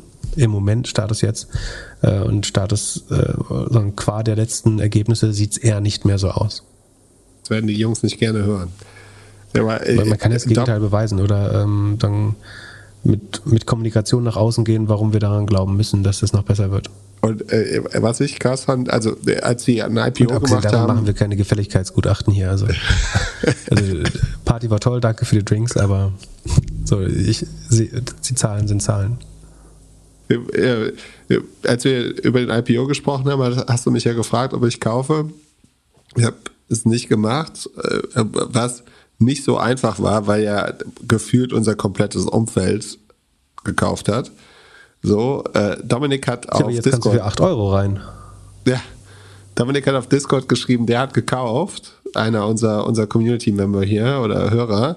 Äh, er meint jetzt genau äh, minus 66,66 Prozent. Das ist schon echt tough. Für ein Unternehmen, von dem wir von außen sagen würden, ist eigentlich super gemanagt, hat Rückenwind und so, die wissen alle, was sie tun. Ja, und es wächst, also wie gesagt, ne, es ist jetzt mit knapp 40, äh, mit 30 31 Prozent gewachsen im letzten Quartal, wird vermutlich äh, zumindest die 30 Prozent auch nächstes Jahr noch schaffen. Ähm, kann man immer nicht mal alles 100 Prozent genau sagen. Ne? Wenn du jetzt wirklich eine fette Konsumdepression hast, ähm, kann das auch nochmal darunter gehen. Aber ich, also sagen, was man gerade ganz klar sagen muss, ist, dass About You klar Marktanteile gewinnt. Also sagen, Du willst nicht sehen, wie es im sonstigen Handel oder insbesondere Onlinehandel aussieht. Wie gesagt, in Deutschland liegen sie mit plus 14 Prozent, 29 Prozent über Markt, äh, Rest of the World noch deutlich mehr. Ähm, sie werden sicherlich jetzt nicht unheimlich viele neue Länder öffnen als nächstes, äh, sondern das würden die Investoren nicht mögen. Das schade ist fast so ein bisschen, dass sie halt nicht den Weg zurück private schaffen, weil ähm, sie halt nicht den Cashflow haben, um sich private nehmen zu lassen. Ansonsten glaube ich, die Firma wäre eigentlich äh, im privaten Markt besser aufgehoben. Dann könnte ähm, das Management jetzt da weiter seine, seine Wachstumsstrategie durchfahren, könnte wahrscheinlich sogar weiter investieren äh, in der jetzigen Phase, müsste weniger auf Kosten achten, könnte aggressiv Marktanteile hinzugewinnen, solange ähm, den, den pri privaten Investoren kann man ja viel besser die internen Metriken verklickern, dass das irgendwie das Customer Lifetime Value zu, zu Customer Acquisition Cost immer noch äh, 3,2, 3,8 oder was auch immer das ist, äh, ist äh, aber gut, das weiß man halt vorher nicht. Damals war es ein schönes Win Window, um an die Börse zu gehen. Ähm, Investoren wollen auch, manche Investoren wollen eben auch irgendwie liquide werden wieder. Ähm, Status jetzt könnte, glaube ich, würden sich ein, ein Teil der Shareholderschaft äh, auch freuen, wenn man im Private Market weiter daran arbeiten könnte. Aber dieses Taking Private funktioniert eben nicht, wenn man keine positiven Cashflows hat. So, dann, ähm, beziehungsweise müsste man dann sehr bald einen Turnaround hinbekommen und das dann, dann kann man ja eben auch wieder nicht. Also dann hat man, wenn man dann trotzdem EBIT abliefern muss in zwei, drei Jahren, dann kann man auch gleich an der Börse bleiben. Dann hilft das Taking Private auch nicht mehr. Dann lass uns zu der Firma kommen, die als einzige heute bei mir grün auf der Liste ist. Zoom.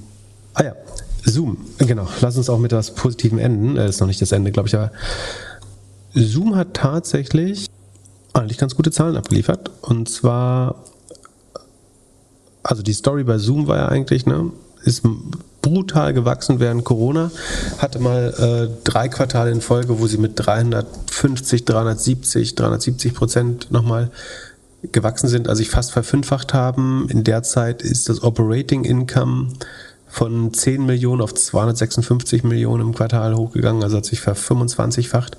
Ähm, brutales Wachstum und hat die entsprechende Ernüchterung dann äh, sagen nach Corona gehabt. Ähm, das Spannende war, dass man an den Billings ganz gut sehen konnte. Also man konnte so eine Milchmädch, äh, so, Milchpersonenrechnung. Ich wurde darauf hingewiesen, dass Milchmädchenrechnung sexistisch ist und deswegen sage ich das nicht mehr. Ähm, also was gibt es ein gutes Äquivalent dafür? Ich würde irgendwie sagen, äh, dass du das auf einer Serviette gemacht hast. Gibt es nicht dafür einen Spruch? Back, back of the envelope. Nee, gibt es führen wir einen weiteren Anglizismus ein. Das, äh, ja. Auf dem Bierdeckel. Das ist eine Bierdeckelrechnung. genau. Da konnte man so eine Bierdeckelrechnung äh, machen. Ist doch super, was gelernt. In, in, bei meinen Twitter-Debatten äh, habe ich gemerkt, ich muss mehr auf meine Wortwahl achten.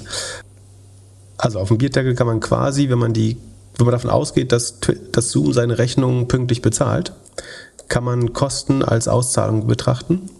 Und wenn man dann wiederum den, die Kosten plus den Free Cashflow Sekunde. Wie habe ich das berechnet? Müssen wir mal gerade gucken. Also ich habe die die Cost of Revenue und die Total OPEX genommen. Da bin davon ausgegangen, dass Zoom die pünktlich bezahlt.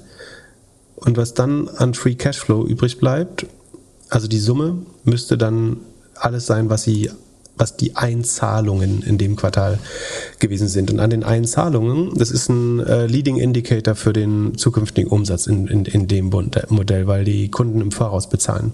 Daran konnte man sehr gut sehen, wann Zoom gepiekt ist ähm, und glücklicherweise pünktlich verkaufen. Ähm, und was man jetzt sehr gut sieht, ist also A, im quartalsweisen Wachstum und im Year-on-Year-Wachstum ist Zoom eigentlich jetzt auf dem langsamsten, vorerst langsamsten Punkt. Also man wächst nur noch mit 12% gegenüber dem Vorjahr und nur noch mit 0,2% gegenüber dem Vorquartal. Und trotzdem sieht es aber sehr so aus, als wenn sie von dem Punkt an jetzt, äh, als wenn sie sozusagen so eine Talsohle erreicht haben oder so das Plateau, auf dem sie stagnieren und von hier aus jetzt wieder wachsen können, weil ab nächsten Quartal wären die Vergleichswerte relativ einfach. Dieses Quartal wurde noch mit dem 191% Wachstum des Vorquartals verglichen. Im nächsten Quartal gibt es nur noch 54% zu schlagen, was deutlich einfacher ist. Sie forecasten selber 10% fürs nächste Quartal. Das hat der Markt schon dankbar aufgenommen. Du hast selber gesagt, sie, sind, sie waren zwischenzeitlich 15% im Plus. Das wurde von der schlechten Stimmung dann heute so ein bisschen äh, absorbiert, aber sind äh, als eine der wenigen Aktien grün heute. Genau. Und ähm, positiv ist, sie haben wieder eine relativ, also in dem Hyperwachstum sind sie ineffizient gewachsen. Das heißt, die ähm, die Gross Margin ist auf unter 70 Prozent gegangen. Die bewegt sich jetzt wieder bei rund 76 Prozent. Also es verbessert. Ähm, das ist gut. Also da sie der Trick ist, glaube ich, dass sie mehr Enterprise-Kunden äh, bedienen und weniger kleine. Das hat niedrigere Customer Support und Software und äh, Infrastrukturkosten. Und dadurch steigt meiner Meinung nach äh, die Gross Margin. Ähm, die haben sie gut im Griff. Das ist gut, wenn man das wieder hochsteuern kann ähm, und jetzt effizienter wächst. Was nicht so gut ist, ist, dass die Operational ähm, Expenses noch um 34 Prozent steigen. Also sie haben 12 Prozent Wachstum, die Kosten wachsen aber mit 34.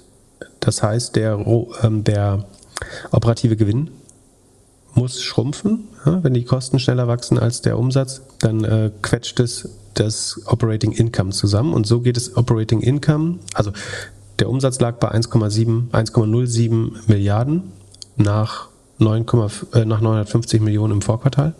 Ähm, das sind diese leichten 12% Umsatzanstieg. Und dadurch, dass die, die Kosten jetzt mit 34% steigen, geht das Operating Income, ähm, sozusagen der operative Gewinn, von 226 Millionen auf 187 Millionen runter um 17%. Ähm, wie gesagt, Kosten äh, steigen schneller. Ähm, aber, und das wäre eine, äh, das wäre eine operative, positive operative Marge von 17 Prozent immerhin, ähm, sozusagen gemessen an dieser 1,07 Milliarden. Ähm, das, das ist ganz gut. Und was man aber dazu sagen muss, ist, dass entweder kann man jetzt auf die Non-Gap Operating Marge schauen oder aber den Free Cashflow, also was wirklich äh, an, an Cash ankommt, weil Zoom eben das Revenue sehr gut vorziehen kann, ähm, ist die Free Cashflow Marge bei 47 Prozent ähm, nach Non-Gap mit noch ein paar Adjustierungen sogar bei 50 Prozent. Also die Hälfte des Umsatzes verwandelt Zoom sozusagen in Cash.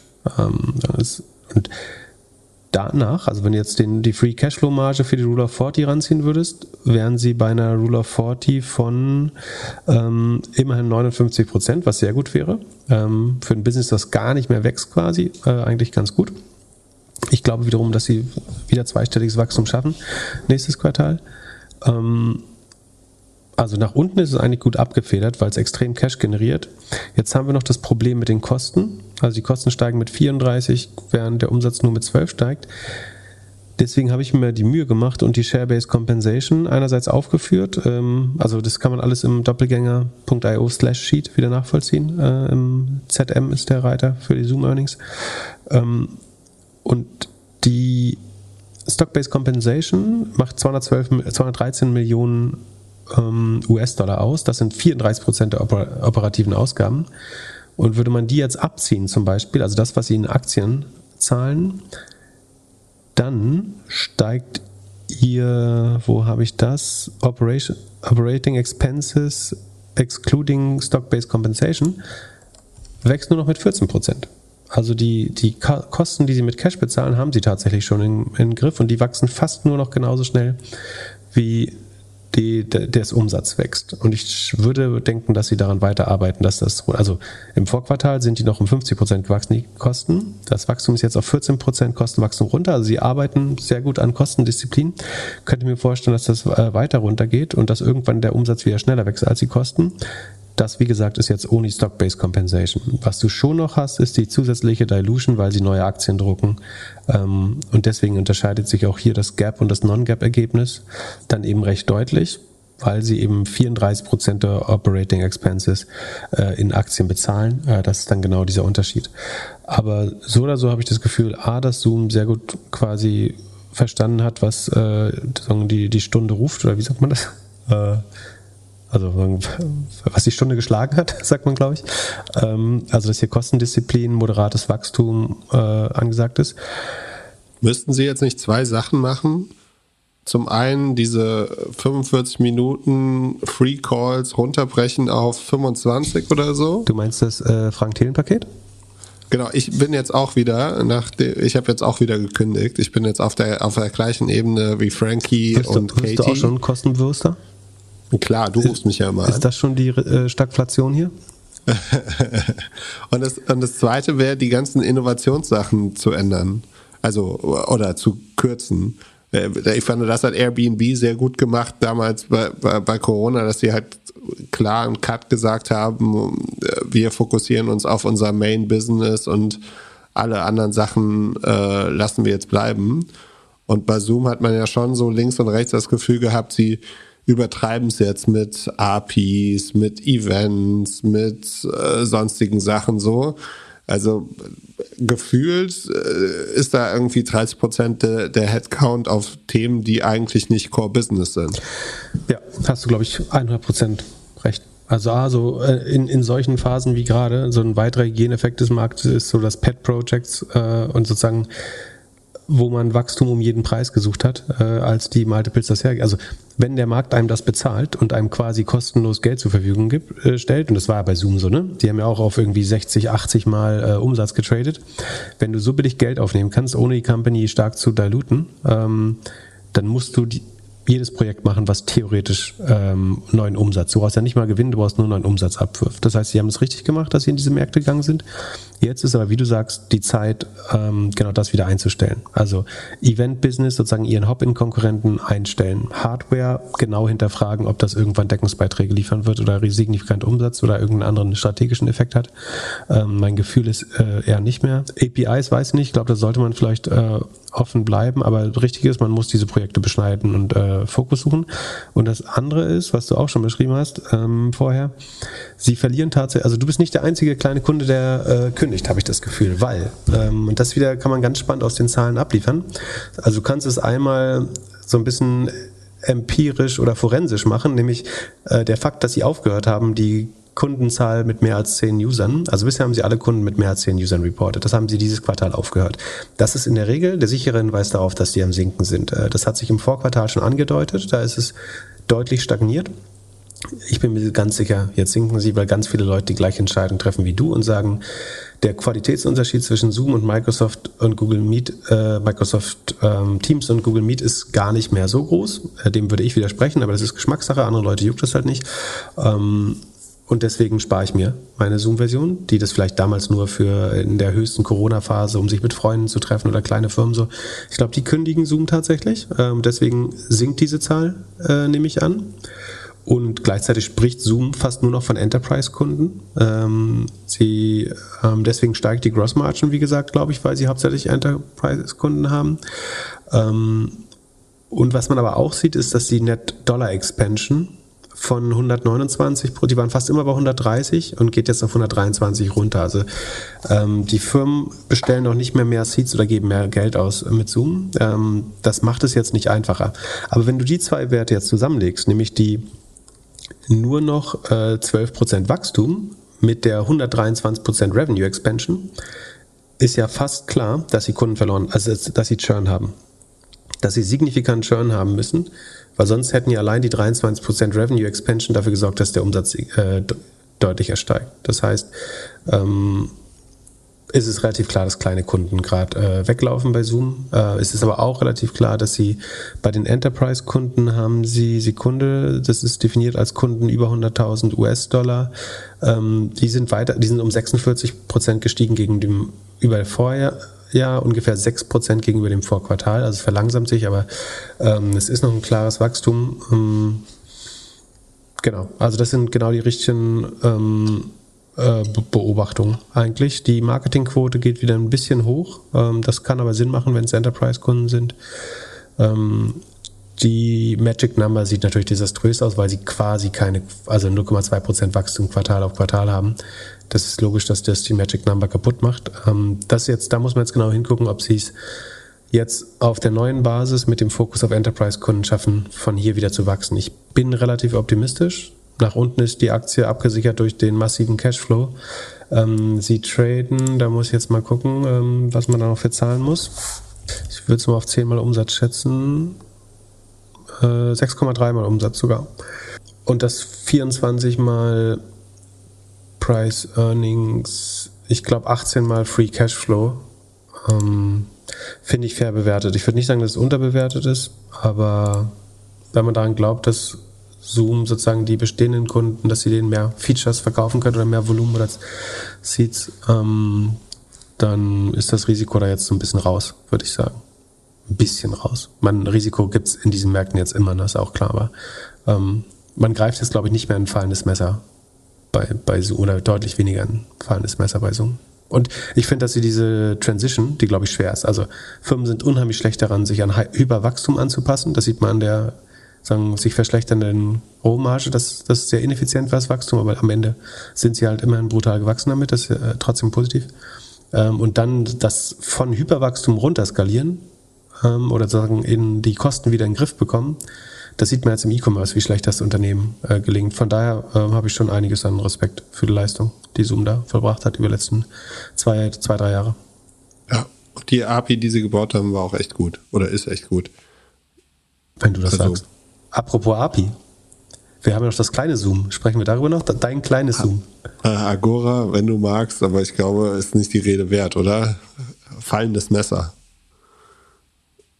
Oder hast du irgendwas in den Zahlen gefunden, das mir Hoffnung gibt? Nicht wirklich, aber du, du hast ja gesagt, du hältst die bis zum bitteren Ende, deswegen immer mal ein ganz schnelles Update. Also Nein. gibt es Hoffnung für dich? Äh, die kurze Antwort ist, schätz mal, wie die Rule of 40 ist? äh, unter 40. 41,5. Echt? Oh, Ja, aber mit positiv. Minus davor. Äh, genau, nimm mal einen Schluck. Ähm, also, ähm, das Lustige, äh, genau wie Zoom stagniert äh, Agora. Also Agora ist eine Firma, die baut eigentlich ein White Label Zoom. Das oder das, die, das die, die Backbone-Infrastruktur von Zoom. Ähm, WebRTC, Real-Time Communications, Audio oder Video übers Netz per API, schnell für Entwickler anbindbar. Größtenteils noch in China, ähm, ein Drittel des äh, Umsatzes, aber ungefähr im, im Rest der Welt oder in den USA. Ähm, sah zwischendurch mal sehr so aus, als würden sie mit, mit Zoom mitziehen ähm, in dem Superhype, sind aber genauso runtergekommen, haben die Kosten nicht ganz so gut im Griff, wachsen nur noch mit 0,4 Prozent zum, zum Vorjahr in dem Fall, nicht zum Vorquartal, obwohl auch zum Vorquartal, weil die stehen einfach still. Scheinen auch so ein bisschen Boden zu finden. Problem ist hier aber, dass sie nicht wachsen und aber einen negativen operativen Cashflow von minus 40 Prozent haben. Ne- Adjustiertes, E- adjustiertes EBITDA minus 40 Prozent, ähm, operativer Verlust minus äh, 60 Prozent eher. Die Dollar-Based Net Expansion Rate ähm, ist so negativ, also unter 100 Prozent bei 95. Das heißt, im Schnitt geben Kunden weniger dieses Jahr mit ihnen aus. Ähm, Magic Number ist null, weil sie halt keinen Umsatz hinzugewonnen haben. Rule of 40 ist minus 40. Ja, ich glaube, bei dem wird es einfach auch schwierig, wenn weniger VC-Geld fließt und so und äh, kleinere Funding-Runden und man Geld sparen muss Ja, und und du alles. kannst es halt als Übernahmeplay. Ähm, das Gute ist, glaube ich, dass sie noch viel Cash, also ich würde die nicht auf unseren Friedhof packen, weil äh, die haben damals äh, sehr schlau Cash eingesammelt. Und sagen, sie verbrennen ja in Anführungsstrichen nur Operating Cashflows minus 15 Millionen. Ähm, aber sie haben ganz ordentlich Cash auf der Bank. Also die kommen noch relativ weiter mit und haben Zeit. Das heißt, du kannst darauf wetten, dass, sie, dass irgendwann nochmal so ein Trend kommt, wo sie die, die Schaufeln verkaufen können oder dass sie übernommen werden. Ähm, ansonsten sieht es jetzt auch nicht so aus, als wenn die auf einem guten Weg sind, um das relativ klar zu sagen. Aber ähm, ich würde sie nicht auf den Friedhof packen, weil dazu haben sie noch zu viel Geld ähm, auf der Bank. Ja, und ich höre immer wieder, dass die genutzt werden. Also immer wieder von verschi auf verschiedenen Themen, die halt diesen Call aufbauen, werden sie genutzt. Ja, und wir hatten sie bei? Yocast. Wer sind denn Konkurrenten überhaupt? Naja, bei Yocast haben wir uns für Zoom entschieden, weil wir halt Videocall haben wollten und wir gesagt haben, wir, da zahlen wir lieber ein bisschen mehr, aber dafür haben wir halt, können wir jedem sagen, es ist der Videocall von Zoom. So, ähm, aber äh, links und rechts, äh, alle Leute, die ich gefragt habe, da gefühlt war 80% Agora. Okay. So, das war schon gut. Sind halt günstig am Anfang, ne? Das darf man auch nicht vergessen, ne? Ja, Und, weil sie äh, halt auf Gross, Gross Margin verzichten, nur, nur mit 64% äh, Gross Margin arbeiten und ihre eigenen Kosten, äh, aber also ihre eigenen Kosten wachsen mit 36%, während sie halt überhaupt nicht wachsen. Das ist ähm, halt relativ ähm, ungünstig, ja. Dann äh, lass uns äh, in die äh, Community Grill Section gehen. Wir, wir merken gerade, dass wir nicht nur die beste Community haben, sondern auch die härteste. Also was für uns auch die beste ist. Das ist aber total, also äh, das ist total legitim, wollte ich nochmal sagen. Also wir, nennen es jetzt mal Community Grill, weil äh, irgendjemand meinte heute, wer unsere Community hat, braucht keine Feinde mehr.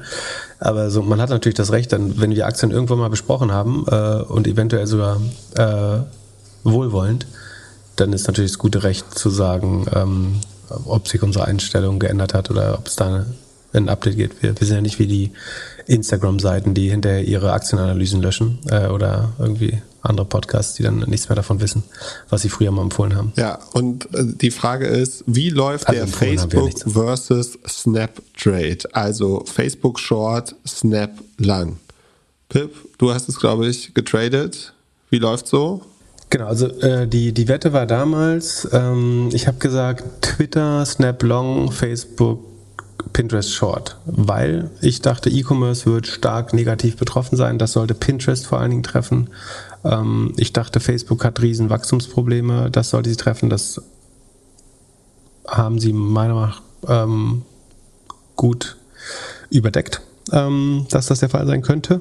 Pinterest hat nicht so stark verloren. Also Pinterest ist äh, im Plus, aber das liegt eher daran, dass der Gesamtmarkt, ähm, also nee, ist schon, meine Position ist im Plus. Pinterest hat mit dem Gesamtmarkt verloren, obwohl sie äh, besser als erwartet abgeliefert haben. Ähm, Twitter wissen wir wahrscheinlich alle, wie das gelaufen ist. Und äh, was, was äh, bleibt noch? Also Snapchat.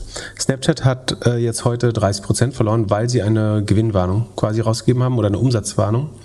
Äh, sie haben als erster gesagt, wir sind überwiegend von Brandbudgets abhängig und wir glauben, dass sich das Klima dafür, und es ist, wir sind ja zwei Monate ins Quartal rein, ne? also die kennen eigentlich 60 Prozent des Ergebnisses kennen sie schon dieses Quartals und wissen, wie weit sie unter oder über Plan sind. Und sie sagen, das untere Ende, das untere Ende des Forecasts, den sie geliefert haben, werden sie nicht, werden sie höchstwahrscheinlich verfehlen.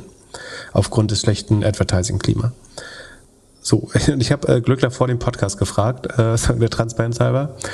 Ähm, der Fakt ist, ich habe Snap nicht mehr in meinem, es war eh nur im Trading-Account, ich habe es nicht mehr drin.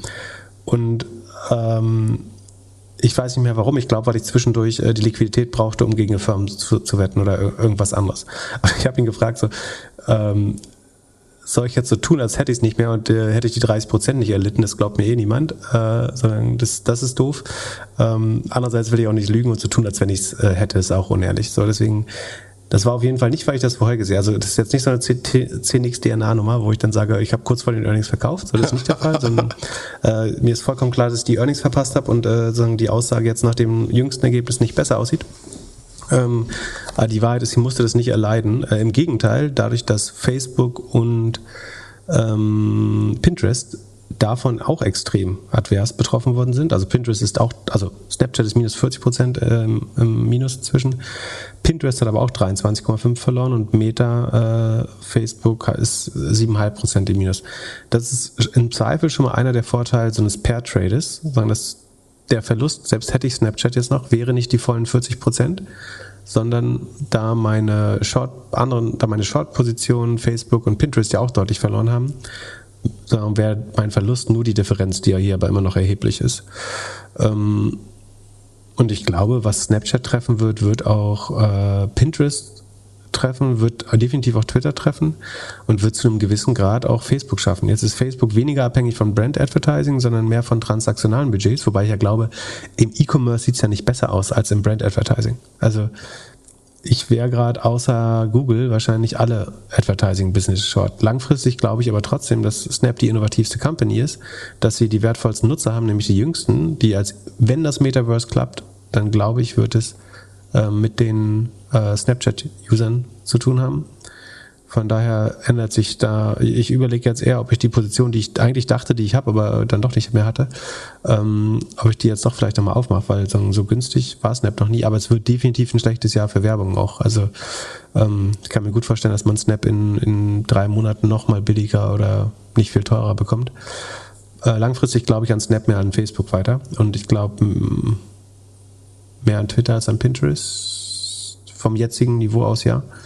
Ähm, aber ja, der Trade äh, sieht jetzt erstmal nicht gut aus. Das ist auch keine Frage. Ich habe mir Snap ja runtergeladen auf der OMR, als wir da den Live-Podcast gemacht haben. Ja, und von da aus ging alles süd, südwärts.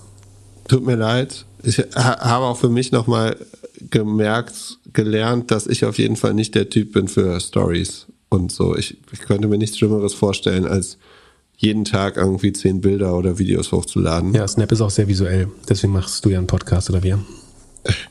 Und äh, aber nochmal andere Frage zu Snap. Wenn man so ein bisschen im Internet dann abtaucht und ein bisschen recherchiert, findet man schnell Insider-Trades und sieht, dass, und jetzt kann man mitschreiben, es gab einen Earnings Call am 21. April von Snap, der war jetzt nicht positiv, war aber nicht negativ, war eher so horizontal Reaktion. Und vier Tage später hat der CEO, Evan Spiegel, für 4 Millionen US-Dollar Aktien verkauft. Für sieben sogar. Mhm. Für sieben sogar? Okay, ich habe jetzt vier hier gesehen. Ähm, ist mir irgendwas zwischengerutscht. Ja. Und der CTO hat für 27 Millionen verkauft sogar. Genau. Also es sind alles so Automatic Sell, Sell. Also wahrscheinlich haben sie vorher schon beschlossen, wann sie das verkaufen oder so. Aber kriegen die jetzt Probleme mit der SEC? Also kann man denen jetzt vorwerfen, hey, ihr, ihr, ihr habt jetzt extra noch ein paar Wochen oder ein paar Tage gewartet, damit der Kurs nicht einbricht und eigentlich hättet ihr die, den, äh, ja, das, was ihr jetzt gesagt habt, also den Forecast schon vor vier Wochen machen müssen? Also Krieg gab's schon, Also Supply Chain gab's schon, alle, also es ist ja jetzt in den letzten vier Wochen nichts Neues passiert. Also du bist dann verpflichtet, solche Nachrichten oder Gewinnwarnungen rauszugeben, wenn du sagen, entscheidende Informationen über die, die wichtigsten KPIs, die, report, die, die du reportest, äh, bekommst, dass sie sich grundlegend verändert haben. Ähm, ob die das jetzt zu dem Zeitpunkt hätten wissen müssen, das äh, kann ich nicht sagen. Ähm, sie dürfen prinzipiell, äh, ich glaube in den USA darfst du nicht, nicht äh, in den Tagen direkt vor den Earnings Releases traden. Also dass sie immer relativ genau nach den Earnings Releases ähm, verkaufen, ist kein Wunder. Und wie gesagt, man muss dann immer noch mal genauer reinschauen. Also man kann das sehr gut auf openinsider.com slash snap zum Beispiel machen. Und was man da sieht ist, einerseits, dass diese Summen, CTO verkauft äh, 27 Millionen, CEO Evan Spiegel oder Evan Spiegel verkauft äh, 7 Millionen. Das ist richtig. Äh, ein wichtiger Faktor ist aber, dass das in beiden Fällen weniger als ein Prozent ihrer Holdings sind.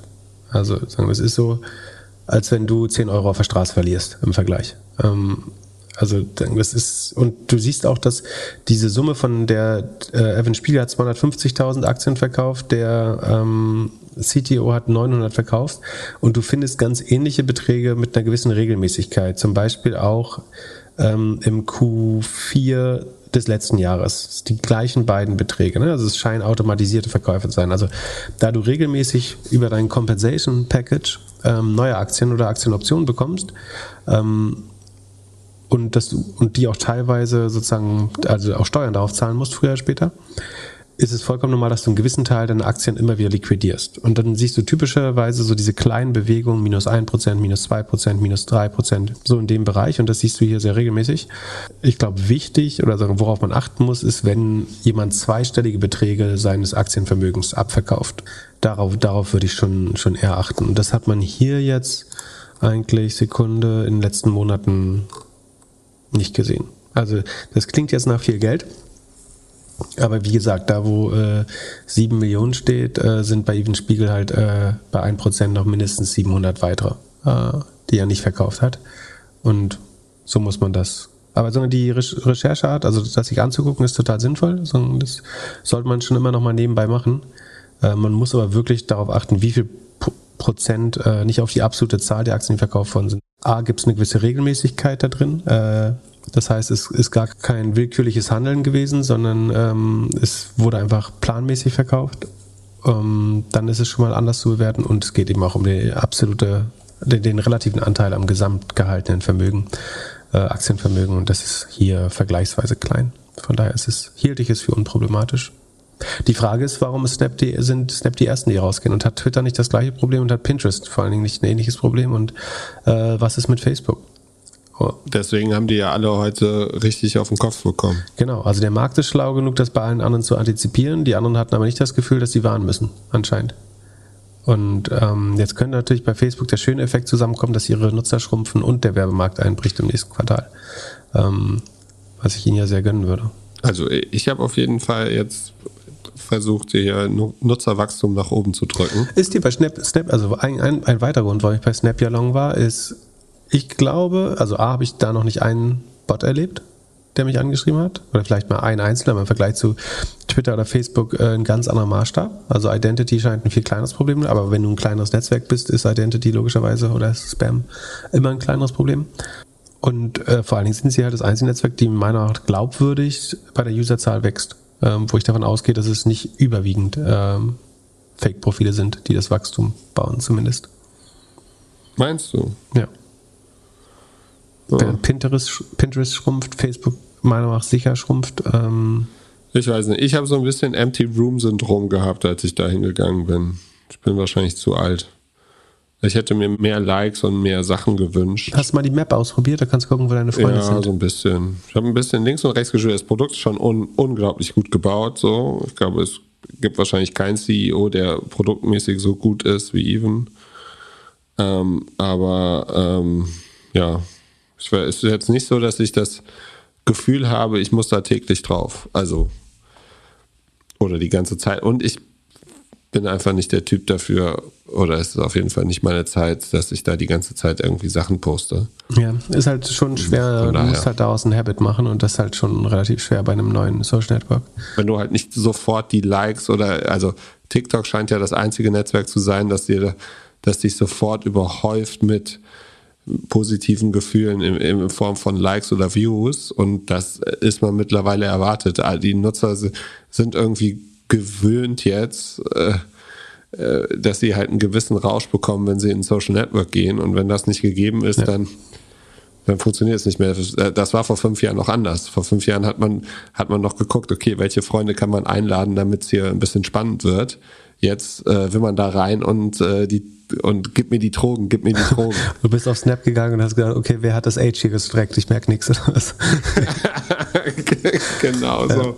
Ja, aber krass, das ist aber genauso, glaube ich. Ich glaube wirklich, dass das, äh, die, dass es zu wenig Feedback-Mechanismen hat. Obwohl auch du hast diese, diese Flames, äh, wenn du hin und her schickst, mit, äh, du musst mal jemandem schreiben. Also wenn du äh, Snaps hin und her schickst, dann je länger du die Konversation am Laufen hältst, desto mehr ähm, geht so, so ein Hotness-Dingsbum-Score da hoch. Aber ja, dazu muss man. Aber das ist zum Beispiel Hierarchy of Engagement. Das, du, du land, also das ist quasi der On Onboarding-Fehler. Wir haben ja schon mal über dieses Hierarchy of- Engagement Framework geredet. Und der Onboarding-Fehler bei Snapchat ist, dass Snapchat dir nicht hilft, die drei, vier relevanten Schritte zu machen, um da hinzukommen. Dass es für dich anfängt, Sinn zu machen. Das ist eigentlich ein, so ein Kern-Onboarding-Fehler. Sondern sie müssten dir genau sagen, das sind deine drei Freunde und schick Philipp mal ein Hallo, dass du auch da bist oder spiel mal dieses Spiel mit Philipp oder ähm, mach mal diese Challenge mit Philipp, ähm, damit das so schnell wie möglich anfängt, für dich Value zu entwickeln. Und das schafft Snapchat tatsächlich relativ schlecht, äh, bin ich bei dir. Obwohl alles andere, für, für Heavy-Nutzer ist es, glaube ich, äh, schon sehr cool. Ja, das glaube ich auch. Ich glaube, wenn du da einmal Hast du ein drin paar bist. Filter ausprobiert wenigstens mal? Vielleicht. Ja, ein bisschen. Ja, Ich muss mir meine Schuhe noch anziehen. Stimmt. Das kann ich nochmal ausprobieren. Ja, aber du kannst auch so, so lustige Filter für, fürs Gesicht und so machen. Du kannst dich Oh. mal alt machen und jung und weiblich und Noch älter. bisschen, ja, bisschen Haare rauf. Du bist Ein unfair. Babyface.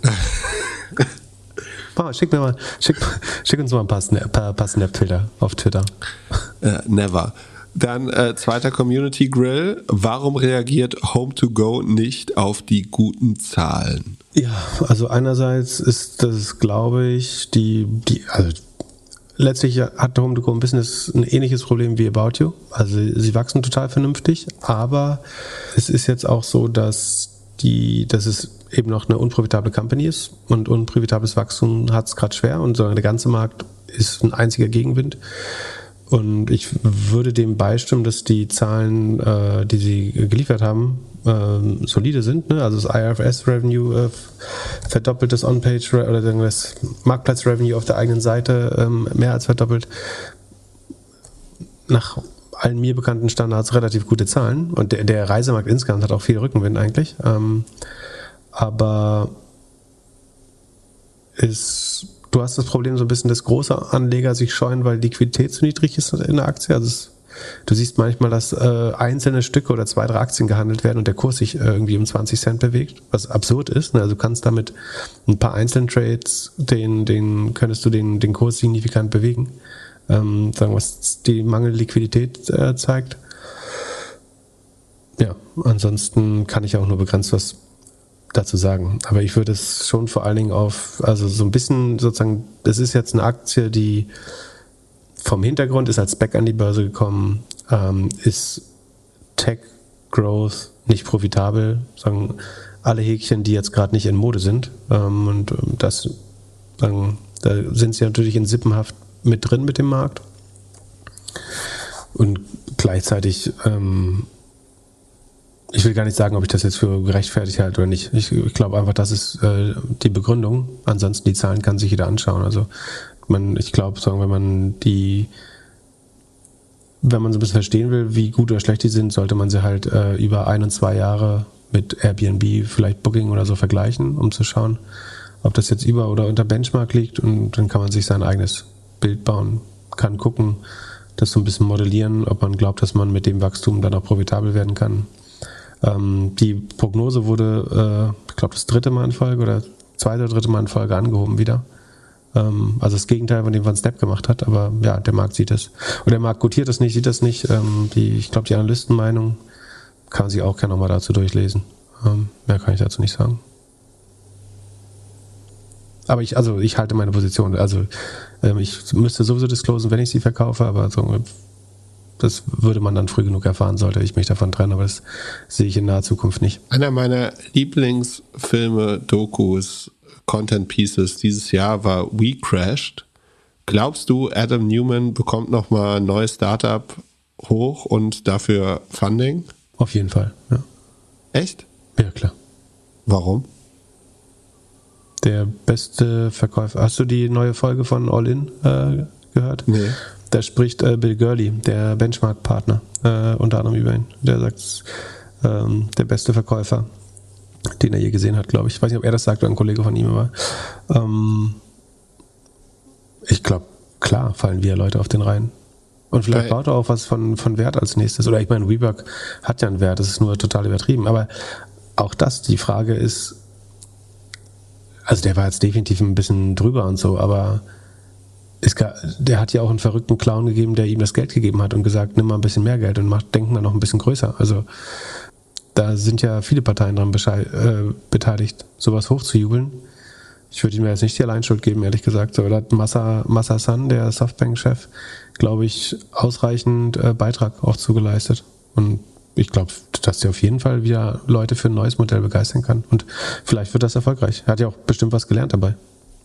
Äh, ich sehe gerade, ich frage dich, weil ich gerade den Tweet sehe, dass Adam und Rebecca Newmans Krypto-Startup äh, Flow Cabin 70 Millionen US-Dollar in äh, Equity und Tokens bekommen haben von keinem geringeren als Andreessen Horowitz. Oh. Siehst du? Ähm, ja. Wobei man bei diesen Token, bei Andreessen Horowitz muss, ist das jetzt relativ unverdächtig, aber man muss schon auch sagen, dass sagen, Token-Investments in Startups ähm, sind ja schon auch eine Möglichkeit, äh, Kryptowährungen zu waschen, quasi. Ne? Also es gibt einfach viel Kryptogeld, was niemand einfach so wieder zurückumwandeln kann in Dollars. Weil irgendwie, entweder hast dann die SEC auf dem Hals oder crasht äh, die Bewertung deiner eigenen Firma oder so. Aber einer der, beste, der, der besten Wege, Geld aus dem Markt rauszubekommen, ist die Tokens einfach in ein anderes Startup zu investieren. Ähm, ich äh, ich glaube, wir haben auch mal über sowas ähm, gesprochen, was äh, so, so ähnlich aussah. Ähm, man, man könnte, wenn man wollte, naja, man muss einfach, wenn äh, irgendwie der Markt sehr bullish ist äh, und der ganze Block investiert oder so, dann muss man mal genauer hingucken. Dann sehe ich hier auf der Liste noch zwei Earnings, Monday und Acast. Sollen wir das auf nächste Woche, nächste Folge verschieben oder willst du noch kurz drüber Äh, gehen? wenn du Zeit hast, kann man Monday.com noch, das hat sich auch jemand gewünscht. Ähm, das ist, Ha- Hau raus. Also für mich Monday ist sowas wie Asana, also ein Taskmanagement, Projektmanagement-Tool aus Tel Aviv. genau. Ich hätte gedacht, die sind irgendwie ein, vielleicht ein Drittel so groß, aber die scheinen sogar ein bisschen größer zu sein als Asana. Genau. Auf jeden Fall, was Market Cap angeht. Ne? Die äh, Market Cap, die sind beide heute 11% runter. Ähm, äh, und äh, Monday ist irgendwie 4 und Asana 3,5 Milliarden wert. Oder ein bisschen mehr.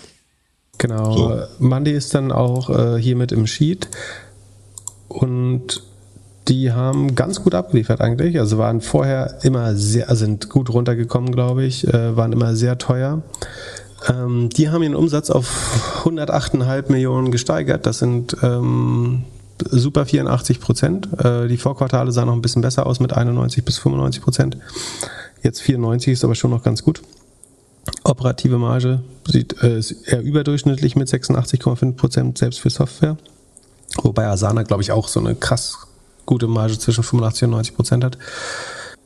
Die operativen Kosten sind allerdings auch um 81 Prozent gestiegen ähm, und damit sozusagen im Gleichschritt mit den Umsätzen. Und damit ist das operative ähm, Einkommen, der operative Gewinn immer noch mit 67,5 Millionen negativ. Das entspricht einer Marge von minus 62 Prozent. So, jetzt wächst der Laden aber relativ schnell. Ähm, und deswegen sagen, lässt man das wahrscheinlich äh, durchgehen. Tatsächlich ist der operative Cashflow auch nur minus 12 Prozent. Und wenn man den jetzt nimmt mit dem 84 Prozent Wachstum, dann ergibt sich natürlich eine hervorragende Rule of 40 von 72 Prozent. Ne? 84 Prozent Wachstum, nur minus 12 Prozent Operating Cashflow. Das heißt, man verliert nicht unheimlich viel Geld. Im vorherigen Jahr war man sogar beim operativen Cashflow ganz knapp positiv. Das heißt sozusagen, die können, können die Profitabilität schon anfassen und deswegen sind sie wahrscheinlich noch maximal auf Wachstumskurs. Ich würde aber schon sagen, die segeln ein bisschen hart am Wind mit dem Wachstum. Also die verhalten sich noch ein bisschen, als wäre es noch 2021. Ähm, das sage ich unter anderem, weil die Marketingquote 107 Prozent des Umsatzes beträgt.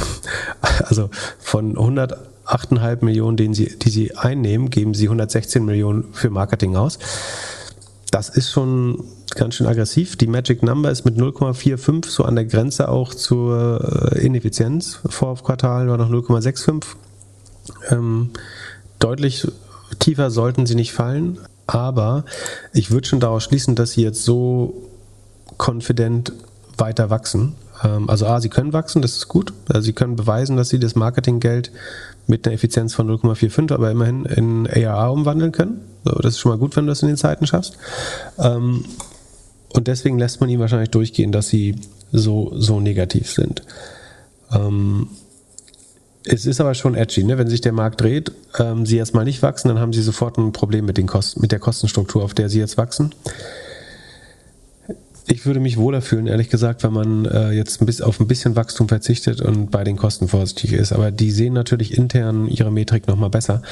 Was ihnen weitere ähm, Überzeugung geben sollte, könnte, ist dass die Net Dollar Retention schon bei 125, auf 125 gestiegen ist. Also die geht jedes Quartal um 5% hoch. Das ist ein sehr guter Trend.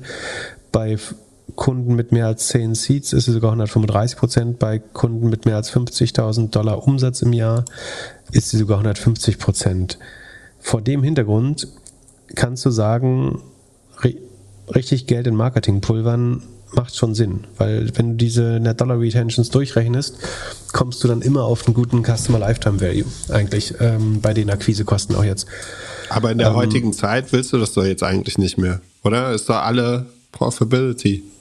Ja, ja aber es ist, es ist per Definition ist es effizientes Wachstum. Es, ich würde es hart am Wind segeln nennen. So, also ich, da müssen wir jetzt mal gucken, wie viel Cash, obwohl so viel Cash verbrennen. Also wie gesagt, der Cashflow ist eigentlich gar nicht negativ. Sie diluten ganz ordentlich. Also ähm, du wirst immer so ein, zwei, der ein, zwei Prozent ähm, verwässert jedes Quartal.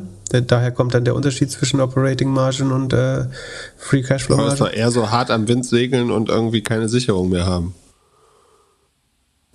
Ja, aber es ist schon auch ein großes Vergehen, Wachstum, was du haben kannst, nicht zu nutzen. Ja, ja, ja. Also ich fühle ja genauso wie du. Aber man will ja auch ein Growth Mindset behalten. Und also über 100 Prozent ähm, des Umsatzes für Marketing ausgeben ist schon hart. Aber rechne dir das halt durch. Ne? Der, bei, bei einer ähm, Net Dollar Retention nehmen wir mal jetzt die mittlere von 135 Prozent. Ähm, oder du kannst auch die 150 nehmen, ne? dann machst du im zweiten Jahr anderthalb Dollar, im dritten Jahr ähm, 2,25 äh, Dollar, im nächsten Jahr über drei Dollar schon mit dem, mit dem Kunden. Ähm, das, wenn sie die beibehalten können. Ich weiß nicht, wenn du dein eigenes Zahlenwerk gut im Griff hast, ähm, dann kann man das machen. Aber es fühlt sich für die Zeit schon sehr risky an, da bin ich bei dir. Ähm, ich, ansonsten sind die aber mit, äh, mit 10 mal Umsatz, ähm, würde ich sagen, bei dem Wachstum fast schon fair bewertet. Also, ich finde es jetzt einen es der muss so hart sein, die im Portfolio zu haben oder Asana. Ja, sie sind jetzt ordentlich runtergekommen. Aber ich, ich also würde ich heute Top 20 SaaS-Stocks wieder basteln, wäre Monday.com Status heute auf Basis der Nummern. Das kann sich im nächsten Quartal alles ändern, aber äh, drin. Echt? Bei mir nicht. Ich kenne keinen, der das nutzt. Kennst du irgendjemand? Hm, Ich habe heute eine Tram in Berlin gesehen, die Monday.com Werbung drauf hat. Ja, Werbung. Ah, scheinen Werbung zu machen. Ähm, nee, ich kenne auch nicht viele Leute, ehrlich gesagt. Ein paar, doch, ich kenne ein paar. Aber ähm, so ich kenne Leute, die Teams- schwören auf Asana, die leben mit Asana. Ja, Aber ich habe noch keinen kennengelernt, der auf Monday sein Business. Aber ich am kenn so Laufen ein- hat. Wahrscheinlich kommen jetzt 20 Kommentare. So Above-the-Line-Marketing, also wo kreative Leute mit äh, Mediaplan und so zusammenarbeiten, kenne ich ein paar, die, die Monday.com nutzen. Aber ich meine, es ist auch mal schön, dass es noch Softwarefirmen gibt, die 84% wachsen. Und wie gesagt, also die Marketingquote ist hoch, aber die Magic Number ist noch gerade so im Rahmen und im Vorquartal war sie 0,65, das geht eigentlich. Ähm, es wäre doof, wenn die jetzt weiter runtergeht, die Magic Number, dann äh, wird es problematisch. Aber Kundenwachstum sieht gut aus. Mm. Ja, und die Revenue Retention ist halt brutal. Also sie schaffen es halt schon gut. Ähm, also es sieht so aus, als wenn jede Company relativ schnell das in weitere Abteilungen einführt oder mehr Seats bestellt. Ähm, das ist, glaube ich, der Haupttreiber der, der, der Dollar Retention. Von daher, aber da sind helfen Entlassungen auch nicht, ne? Das war aber gerade mein Punkt gewesen. ja, ich ich, ich, ich sehe dir inzwischen an, was du sagen willst. Ähm, Okay, wir müssen aufhören. Ja. Okay, dann äh, Acast hat eigentlich, wächst mit 51 Prozent, äh, mal schnell aus dem Kopf, wächst mit 51 Prozent, hatte sechs, Pro- Problem ist nur 36 Prozent äh, Rohmarge. Ähm, so ein bisschen wie Spotify. Dadurch, dass sie Podcasts vermarkten, kriegen sie halt immer nur den ähm, Verbrecher 36 Prozent äh, Vermarkter-Share. Ähm, wa- was einerseits viel Geld für wenig Arbeit ist, andererseits äh, auch zu wenig, zu wenig, um eine ordentliche Firma zu bauen. Ähm, nee, also wachsen ganz gut, machen aber auch Rekord-EBIT-Verlust. Die Gefahr ist da natürlich so ein bisschen, dass der Werbemarkt, also wenn, wie gesagt, das Gleiche, was in Snap, Twitter und so weiter jetzt trifft, sollte schon auch ähm, teilweise die Podcast-Vermarkter treffen. Ich glaube, Podcast, äh, Pod- Podcast als Medium hat viel Rückenwind, aber der Rückenwind wird jetzt gerade nicht größer zumindest. Ne? Also, ähm, aber sie sind ja auch total fair bewertet. Also, ähm, ich glaube schon, dass die auf jeden Fall auf den grünen Zweig kommen. Sind zu irrelevant, zu klein. Die sind sehr klein, genau. Sehr klein, sehr liquide auch. Ähm, ich glaube schon, dass die auf den grünen Zweig kommen können. Sind noch im Wachstumsmodus, haben viel investiert, deswegen ja das negative EBIT. Ich ähm, habe da immer noch die, die Spielposition. Und. Ja, ich freue mich, um mir für die nächste Folge jetzt äh, den Kryptoladen von Familie Newman anzuschauen. Viel Spaß Das dabei. wird bestimmt spannend. Habt einen schönen Mittwoch. Wir hören euch wieder oder ihr hört uns am Samstag. Bis dann. Peace. Bis dann. Ciao, ciao.